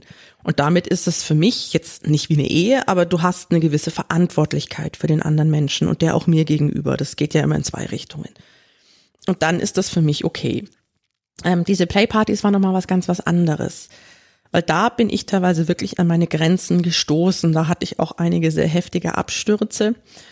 Und was mir damals geholfen hat, ähm, ich habe damals mit, mit mir selber sehr lange debattiert. Ich habe ähm, da sehr lange interne Gespräche quasi mit, mit mir geführt. Ich habe auch mit meiner Therapeutin sehr lange darüber geredet und auch mit, mit guten Freunden, die das quasi beides kennen. Und was mich eigentlich immer wieder so überrascht hat, war, dass er alle nur zu mir gesagt haben, naja, aber du musst dich doch nicht entscheiden. Und ich mir dachte, ja, wie, wie, aber das muss ich doch, aber das, das geht doch gar nicht anders. Und, ah. und dann haben sie mir alle gesagt, nein, Musst du doch nicht. Jetzt überleg doch einfach, was, was ist dir wichtig und wie kannst du es vereinbaren? Was, was ist für dich was, wo du sagst, das tut mir total gut? Das möchtest du machen und wie kannst du es quasi trotzdem machen? Was ist für dich das Wichtigste? Und ich meine, ich habe halt dann zum Beispiel auch gesagt, eben auch zu, zu meinem Ex-Dom, du, pass auf, im Ramadan gehe ich nicht mit dir auf irgendwelche Partys oder auf irgendwelche Sachen, die, die draußen stattfinden. Das wird nicht funktionieren. Und da hat, hat er gesagt, okay, er versteht jetzt zwar nicht warum, aber er akzeptiert es. Ja, ist das ein Kompromiss? Nein, das ist dann eine Entscheidung zu sagen, okay, das mhm. ist eine Grenze, die setze ich für mich. Genau. Weil äh, Ramadan, vielleicht magst du noch mal kurz erläutern, was, wozu soll, wozu ist er genau da? Also was soll er bezwecken, der Ramadan? Er soll eigentlich bezwecken, dass du quasi als, als Gläubiger mal einen Monat lang erfährst, wie es ist, nicht viel zu haben, also nicht viel zu essen, nicht viel zu trinken und dass du deshalb den Armen, die das immer haben, mehr spendest. Es soll aber auch ein Monat der, der Inschau sein. Also, dass du wirklich mal sagst, okay, ähm, ich, ich, ich stehe früh auf, ich faste, ich bete, ich lese im Koran. Also, dass du dich einen Monat lang auf deinen Glauben besinnst und den vertiefst. Dass du, dass du diese Beziehung, die du ganz persönlich zu Allah hast, vertiefen kannst. Bei sehr vielen, ich sage es nicht bei allen, aber bei sehr vielen ist es halt einfach, naja gut, dann faste ich halt tagsüber und dann esse ich halt nachts. Dann schlafe ich tagsüber, dann stehe ich abends auf und hau so richtig rein. Das ist für mich ehrlich gesagt kein Ramadan. Das kann jeder halten, wie er es möchte, aber für mich ist das nicht der Sinn der Sache. Dass man natürlich in einer Gesellschaft, wo Islam eine Staatsreligion ist und wo der Alltag dann einfach ein bisschen langsamer läuft, dass man das dann auch sagt und dankbar annimmt, das ist das andere. Ähm, aber wenn ich es dann so mache, dass ich eben tagsüber schlafe, damit ich nachts essen kann, nee, ist kein Ramadan für mich. Für mich heißt Ramadan, ähm, ich faste etwas. Und zwar etwas, was mir schwer fällt. Jetzt kann ich dadurch, dass ich ähm, chronische Kopfschmerzen habe, nicht den ganzen Tag nichts trinken. Wenn ich das mache, komme ich drei, vier Wochen aus den Schmerzen nicht mehr raus. Das habe ich schon mal ausprobiert ein paar Mal. Das funktioniert nicht. Also ich werde dann, wenn es wieder in die kürzere Fastenzeiten geht, werde ich wieder ganz fasten. Aber momentan sind es 12, 13 Stunden. Das hält mein Körper einfach nicht durch. Das funktioniert nicht. Nicht essen ist bei mir nicht das Problem, aber das nicht trinken. Das heißt, ich mache es für mich so, dass ich sage, ähm, gut, ich trinke eh sehr, sehr wenig Alkohol. Ich, ich trinke überhaupt keinen Alkohol. Ich ernähre mich vegan. Ich esse kein Weißmilch, ich esse kein Zucker. Ich schraube den Kaffee runter. Ähm, ich, Gottes Willen. es ist nicht leicht, ja solche Sachen eben. Also es, es tut mir wirklich weh. Also ne, es ist jetzt kein komfortables Fasten, das soll es aber auch nicht sein. Im Koran steht aber auch immer wieder, du sollst nicht fasten, wenn es dich krank macht. Und deswegen habe ich halt für mich gesagt, ich kann dieses nicht trinken nicht. Davon kriege ich nun mal einfach Kopfschmerzen. Das ist auch nicht Sinn der Sache. Und dann habe ich eben mit dazu genommen, okay, was ich auch nicht mache im Ramadan, ich ähm, gehe nicht auf, auf Playpartys, ich mache aber jetzt auch nichts, was mich wirklich ich sage jetzt mal erotisiert. Also ich lese jetzt nicht unbedingt erotische Blogs, ich gucke mir auch keine Fotos an und so weiter und so fort. Also das schraube ich alles für diesen einen Monat zurück. Hm. Okay, aber das ist ja dann, das, das hast du mit dir ausgehandelt mhm. und beschlossen, dass das so für dich passt. Ja, hm. genau. Das fühlt sich auch gut an für mich. Okay, und nach dem Monat freut man sich umso mehr. Das erfahren wir ja gerade alle, wie sehr wir uns auf Playpartys freuen. Genau. Hast du jetzt auch seit einem Jahr. Ah. Genau. Ich merke so ein bisschen, ich laufe hier so ein bisschen auf so ein bisschen Glatteis rum. Ich glaube, da zu dem Thema, ich werde da nochmal mit mehr Menschen drüber sprechen müssen, die da vielleicht etwas konservativer verortet sind. Ne? Da muss man ein bisschen schauen. Ich sehe dich da wirklich sehr liberal, aber mit, ja, mit offenem Auge glaubend. Ja, so kann man es vielleicht auch sagen. Wie gesagt, es war nicht immer sehr leicht für mich. Ich hatte da eine Phase, wo es wirklich, ja, wo ich mir dachte, okay, ich muss mich jetzt irgendwie entscheiden. Wo ich dann aber für mich gemerkt habe, nein, muss ich nicht. Ich meine, weißt du, es, vielleicht irre ich mich auch und wenn ich dann sterb, ähm, stehe ich vor Allah und er sagt zu mir, na ja, Mädel, also weißt du, das waren jetzt mindestens 200 Jahre Fegefeuer nur für diese eine Playparty. Kann sein. Weiß ich nicht. Aber, ne? Ja gut, dann ist es eh zu spät. Ne? Mhm. Um, ich habe ja mit Verena schon mal so ein bisschen über das Thema gesprochen, mit der werde ich auch noch mal lange darüber sprechen. Mhm. Äh, sie hat aber so ein schönes Buch äh, genannt, äh, Liebe, Sex und Allah war das. Hast du das gelesen? Kennst du ich das? Das habe ich mir geholt, nachdem du es damals erwähnt hast, ja. Ach, sehr gut. Ich habe es gerade zur, ich glaube, zur Hälfte ungefähr durch. Finde es aber spannend also ich, ich mich interessiert so ein bisschen, ob da nicht auch ein bisschen ja Ratgeber da ist, ne? Weil du sagst, ich, ich kann Entscheidungen treffen, ich kann das abwägen und dann kann ich mich entscheiden. Und jetzt gibt es ja viele Menschen, die brauchen eben diese, ich sag mal, Führung. Mhm. Ne? So spannend, Doppeldeutigkeit hier im Podcast gerade. ähm, nein, aber ne, äh, wo man dann eben schon schauen muss, ähm, gibt's gibt's was im Islam, wo du sagst, das das erlaubt BDSM? Oder das oder das Gegenteil, das, das verbietet es. Also gibt es da irgendwas, hast du Kenntnis von irgendwelchen gar nichts? Nein. Also, also du schüttelst mit dem Kopf. Nein. Also es ist so, dass im Koran auch immer steht, wenn es euch nicht verboten ist, also wenn es nicht explizit verboten ist im Koran, ist es erlaubt. Oh, das eröffnet ja Möglichkeiten. Und es gibt ein paar Sachen, die verboten sind im Koran. Schweinefleisch, Alkohol, Wetten, also ähm, Glücksspiel. Ich glaube, außer, außerehelicher Sex, aber das wird auch sehr diskutiert, was genau das ist. Ja, Das wird alles sehr explizit erwähnt und auch mehrmals erwähnt, dass das verboten ist. Okay, aber unter dem Hintergrund wundert es mich ja schon, dass ich zumindest nicht wissentlich äh, mehr äh, Moslems auf Playpartys und Stammtischen getroffen habe. Naja, weißt du, das Ding ist halt, wie viel Prozent der Bevölkerung praktizieren den BDSM? Ah, ich hoffe fünf Prozent. Mhm. Und wie viel Prozent der Bevölkerung sind muslimisch?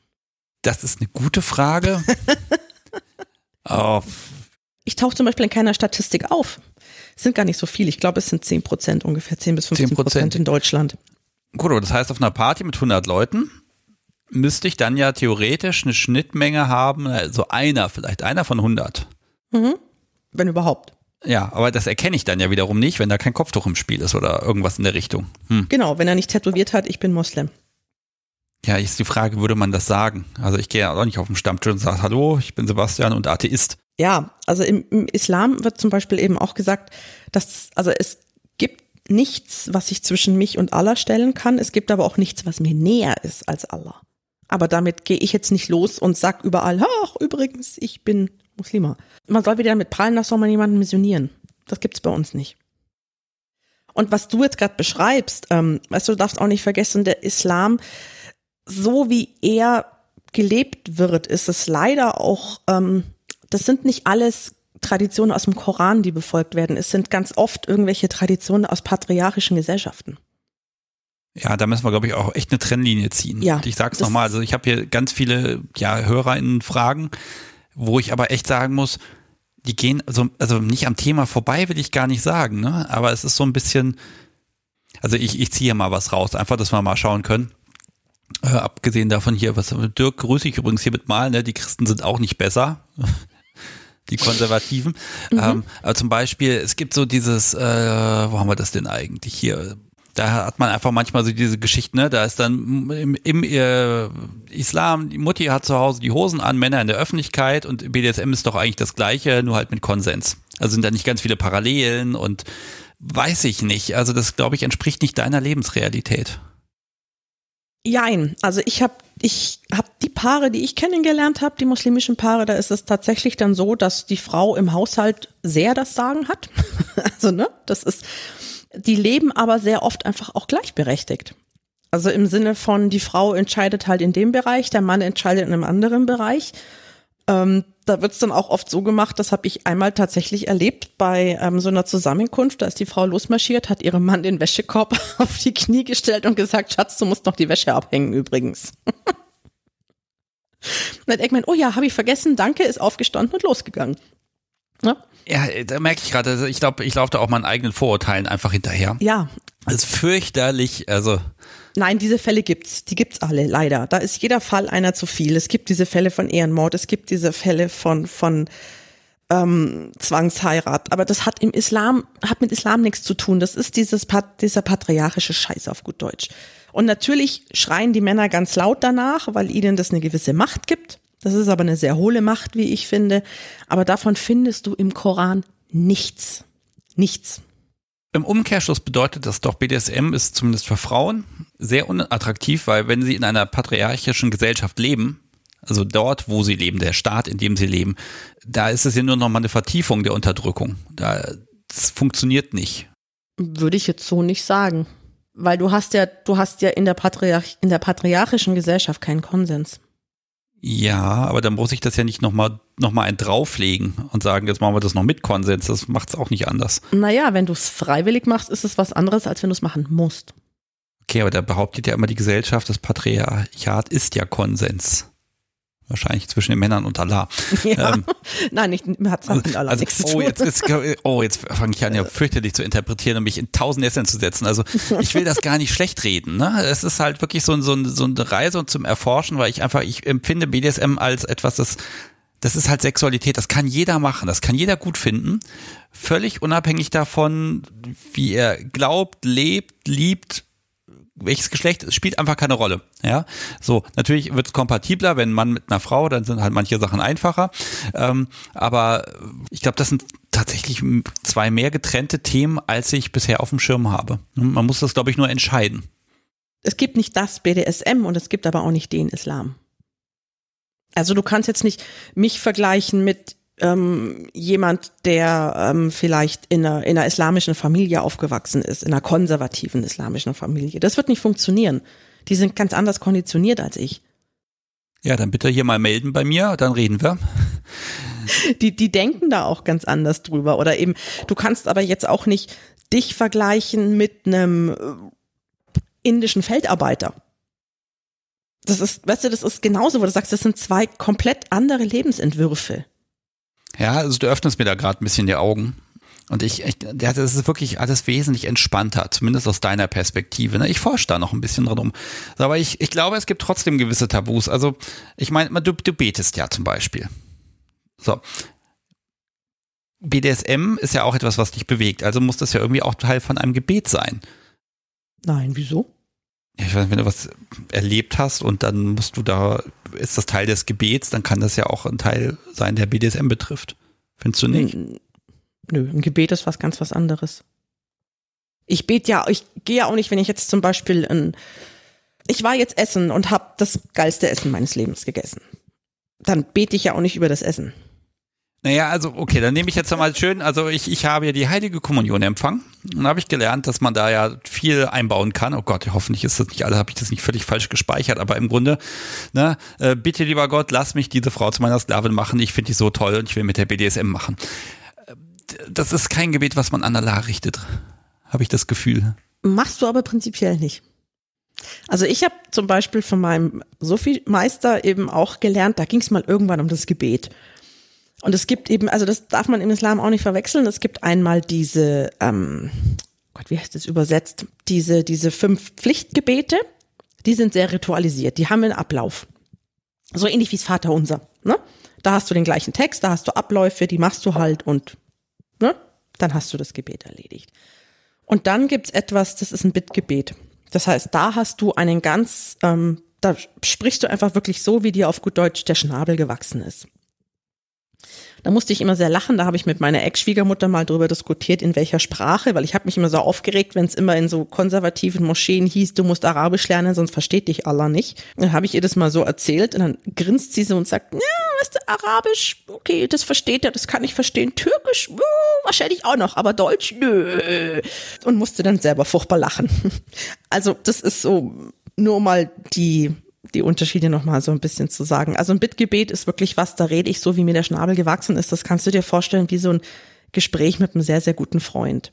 Da sage ich dann eher Sachen, die mich bewegen. Also jetzt nicht unbedingt, boah, bitte, äh, ich möchte diesen Mann den Arsch versohlen.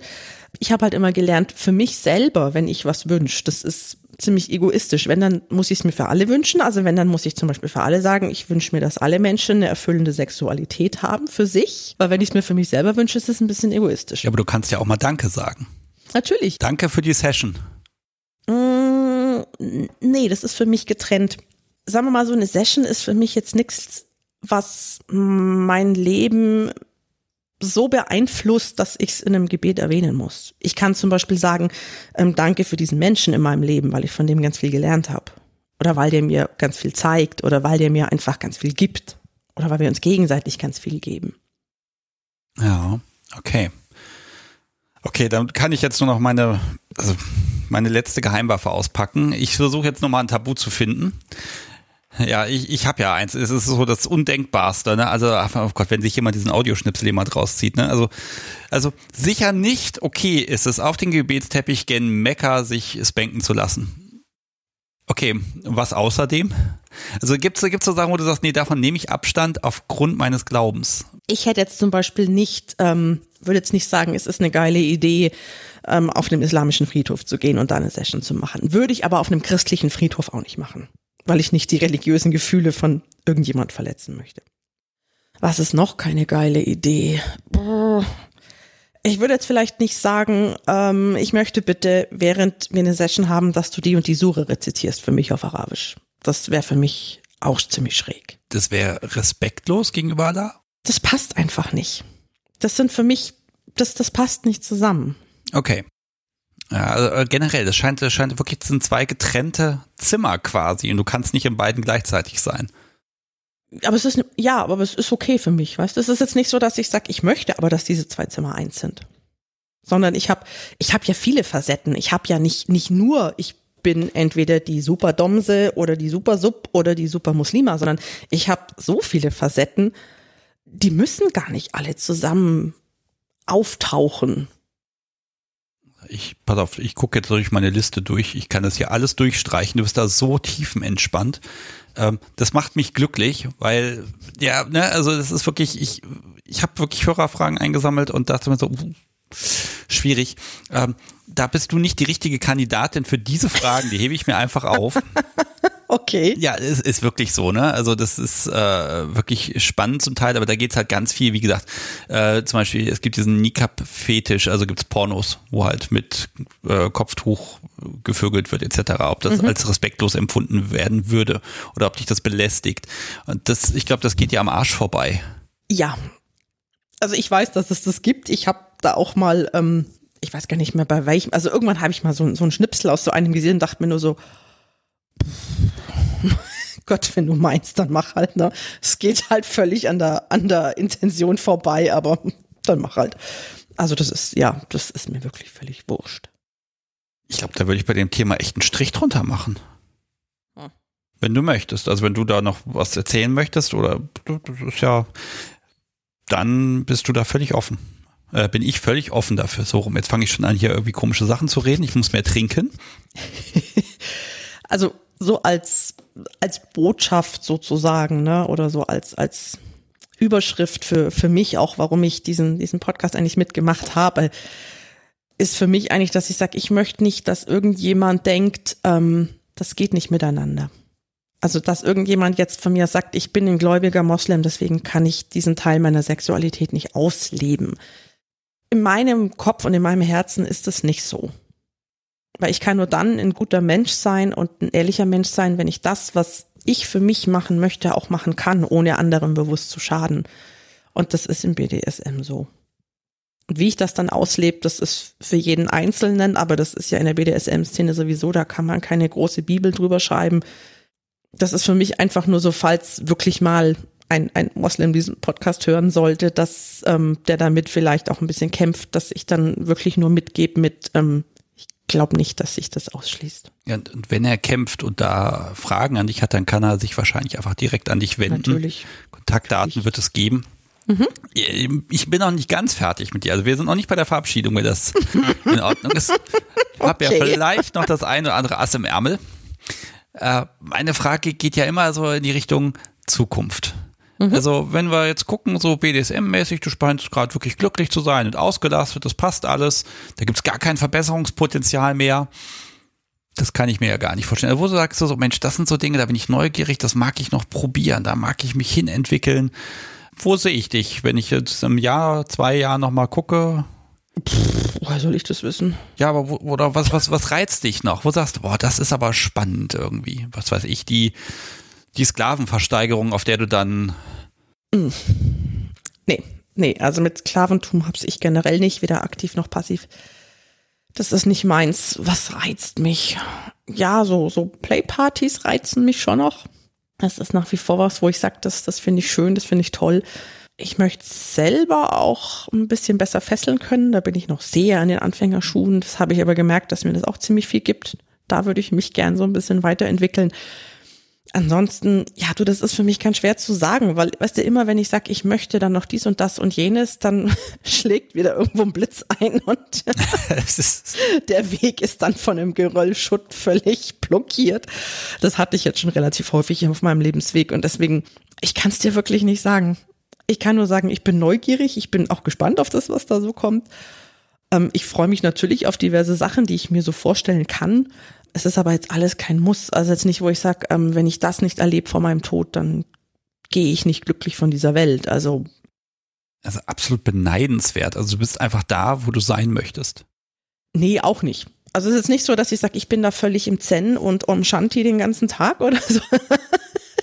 nee, du, ich habe ich hab genauso meine Kämpfe und mein, ne, also vielleicht sogar noch mehr als jeder andere, ich weiß es nicht.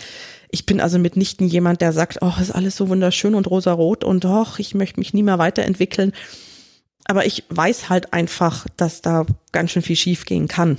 Oder vielleicht im Nachhinein geht's nicht schief, sondern geht genau richtig. Aber ich weiß es halt einfach nicht und ich möchte jetzt nicht für mich einen, einen, einen Fahrplan ausbaldowern, was passieren könnte. Ich lasse mich da generell einfach gern treiben. Ich glaube, das ist tatsächlich ein schönes Schlusswort. Nein, also ich bin, also du hast mich jetzt wirklich hier zwei Stunden in einer Tour angelächelt und mir jede noch so blöde Frage geduldigst beantwortet. Ich finde das großartig. Und ich, ich war eh total begeistert, als du gesagt hast, ja, ich wäre bereit, mit dir zu sprechen. Das fand ich schon toll. Ähm, da habe ich mich unglaublich gefreut und dass wir es jetzt auch hingekriegt haben. Herrlich. Also wunderbar. Pass auf, dann schauen wir nochmal, wie man dich kriegen kann. Also wenn man zu dir Kontakt aufnehmen möchte, ich schreibe da irgendwas in die Shownotes rein, was du mir halt sagst. Du kannst aber auch hier gerne mal was sagen, wie, was weiß ich, ein Twitter-Handle oder sowas, wenn du da was erwähnen magst. Ja, über mein Twitter-Handle oder über meinen Blog, da kann man mir ja auch Nachrichten schreiben. Du darfst gern sagen, wo man das beides findet oder wie das Handle ähm, heißt. Warte, ich muss, muss selber erstmal gucken. Ich weiß nicht, wie mein eigenes Twitter-Handle heißt. Das ist jetzt schon ein bisschen peinlich. Das ist überhaupt nicht schlimm. Ich weiß auch nie, ob mein Twitter-Handle Kunst Unvernunft ist oder Kunst der Unvernunft. Ich weiß es immer nicht, ja. Eins von beiden ist es. Ich gucke gerade selber nach. Bei mir ist es Kunst Unvernunft. Mhm. Also bei mir ist es Aurora die Lara. Aurora die Lara. Das schreibe ich mhm. auch so in die Shownotes rein. Und genau. da kann man, ich glaube, mit allen Rückfragen kann man dich da belästigen und du wirst geduldig antworten. Ja, solange man mir nicht blöd kommt. ich habe das beste Publikum der Welt, ganz ehrlich. Okay, die sind gut. so lieb. Ich habe das, ich habe das, glaube ich, nur ein einziges Mal gehört, dass jemand da blöde Zuschriften bekommen hat. Mhm. Und das, ja, das denke ich mir. Finde ich absolut großartig. Das ist echt schön und im Gegenteil, also da ist echt viel Kommunikation, was im Hintergrund passiert, was ich gar nicht mitkriege. Das ist immer wieder schön und ich hoffe einfach, wenn da jemand Fragen hat, dann kann man da mal schauen. Ich würde dich gerne einladen, wenn du magst, äh, mit ein bisschen weniger Technikaufwand. Ich mache ja mhm. gelegentlich Live-Sendungen. Mhm. Jede Woche. Ich würde dann so einige Wochen warten, bis das hier erschienen ist. Also wenn das hier erschienen ist, danach noch einige Wochen warten. Und wenn ich dann merke, oh, das Publikum hat die eine oder andere Frage oder so, dann würde ich mit dir gerne mal so ein kleines Update machen, wo auch das Publikum Fragen stellen kann. Ja, gerne. Okay, wunderbar. Mhm. Hat ja gesagt, schreibe ich hier auf. hat ja gesagt. So, ich muss ja mal alles notieren. Ich werde jetzt mhm. langsam alt und muss dann immer irgendwelche Dinge nachfragen. Ich, das ist fürchterlich. Ich kenne das, ich kenne das. Ah, schlimm. Eines der wenigen Dinge, wofür ich für die moderne Technik echt dankbar bin. Ich habe nämlich im, im Handy die Notizfunktion, die rettet mir den Arsch. Podcast hat ja, glaube ich, inzwischen 2000 Seiten OneNote, wo alles drin steht. Das ist fürchterlich. Sehr gut. Die Lara, äh, ich kann nur sagen, vielen, vielen Dank für deine Geduld, Auskunftsfreude und einfach, dass du diesen, diesen Spirit, dieses ich mache schöne Dinge und erlebe sie und genieße es, dass du mir das hier einfach mal wieder mitgegeben hast, hat mich sehr gefreut. Dankeschön. Sehr, sehr gerne. Ich danke dir auch für die Einladung. Es war mir echt ein Vergnügen und ein Fest. hat sehr viel Spaß gemacht. Und liebes Publikum, macht's gut. Ja, bis zum nächsten Mal. Tschüss. Tschüss. Música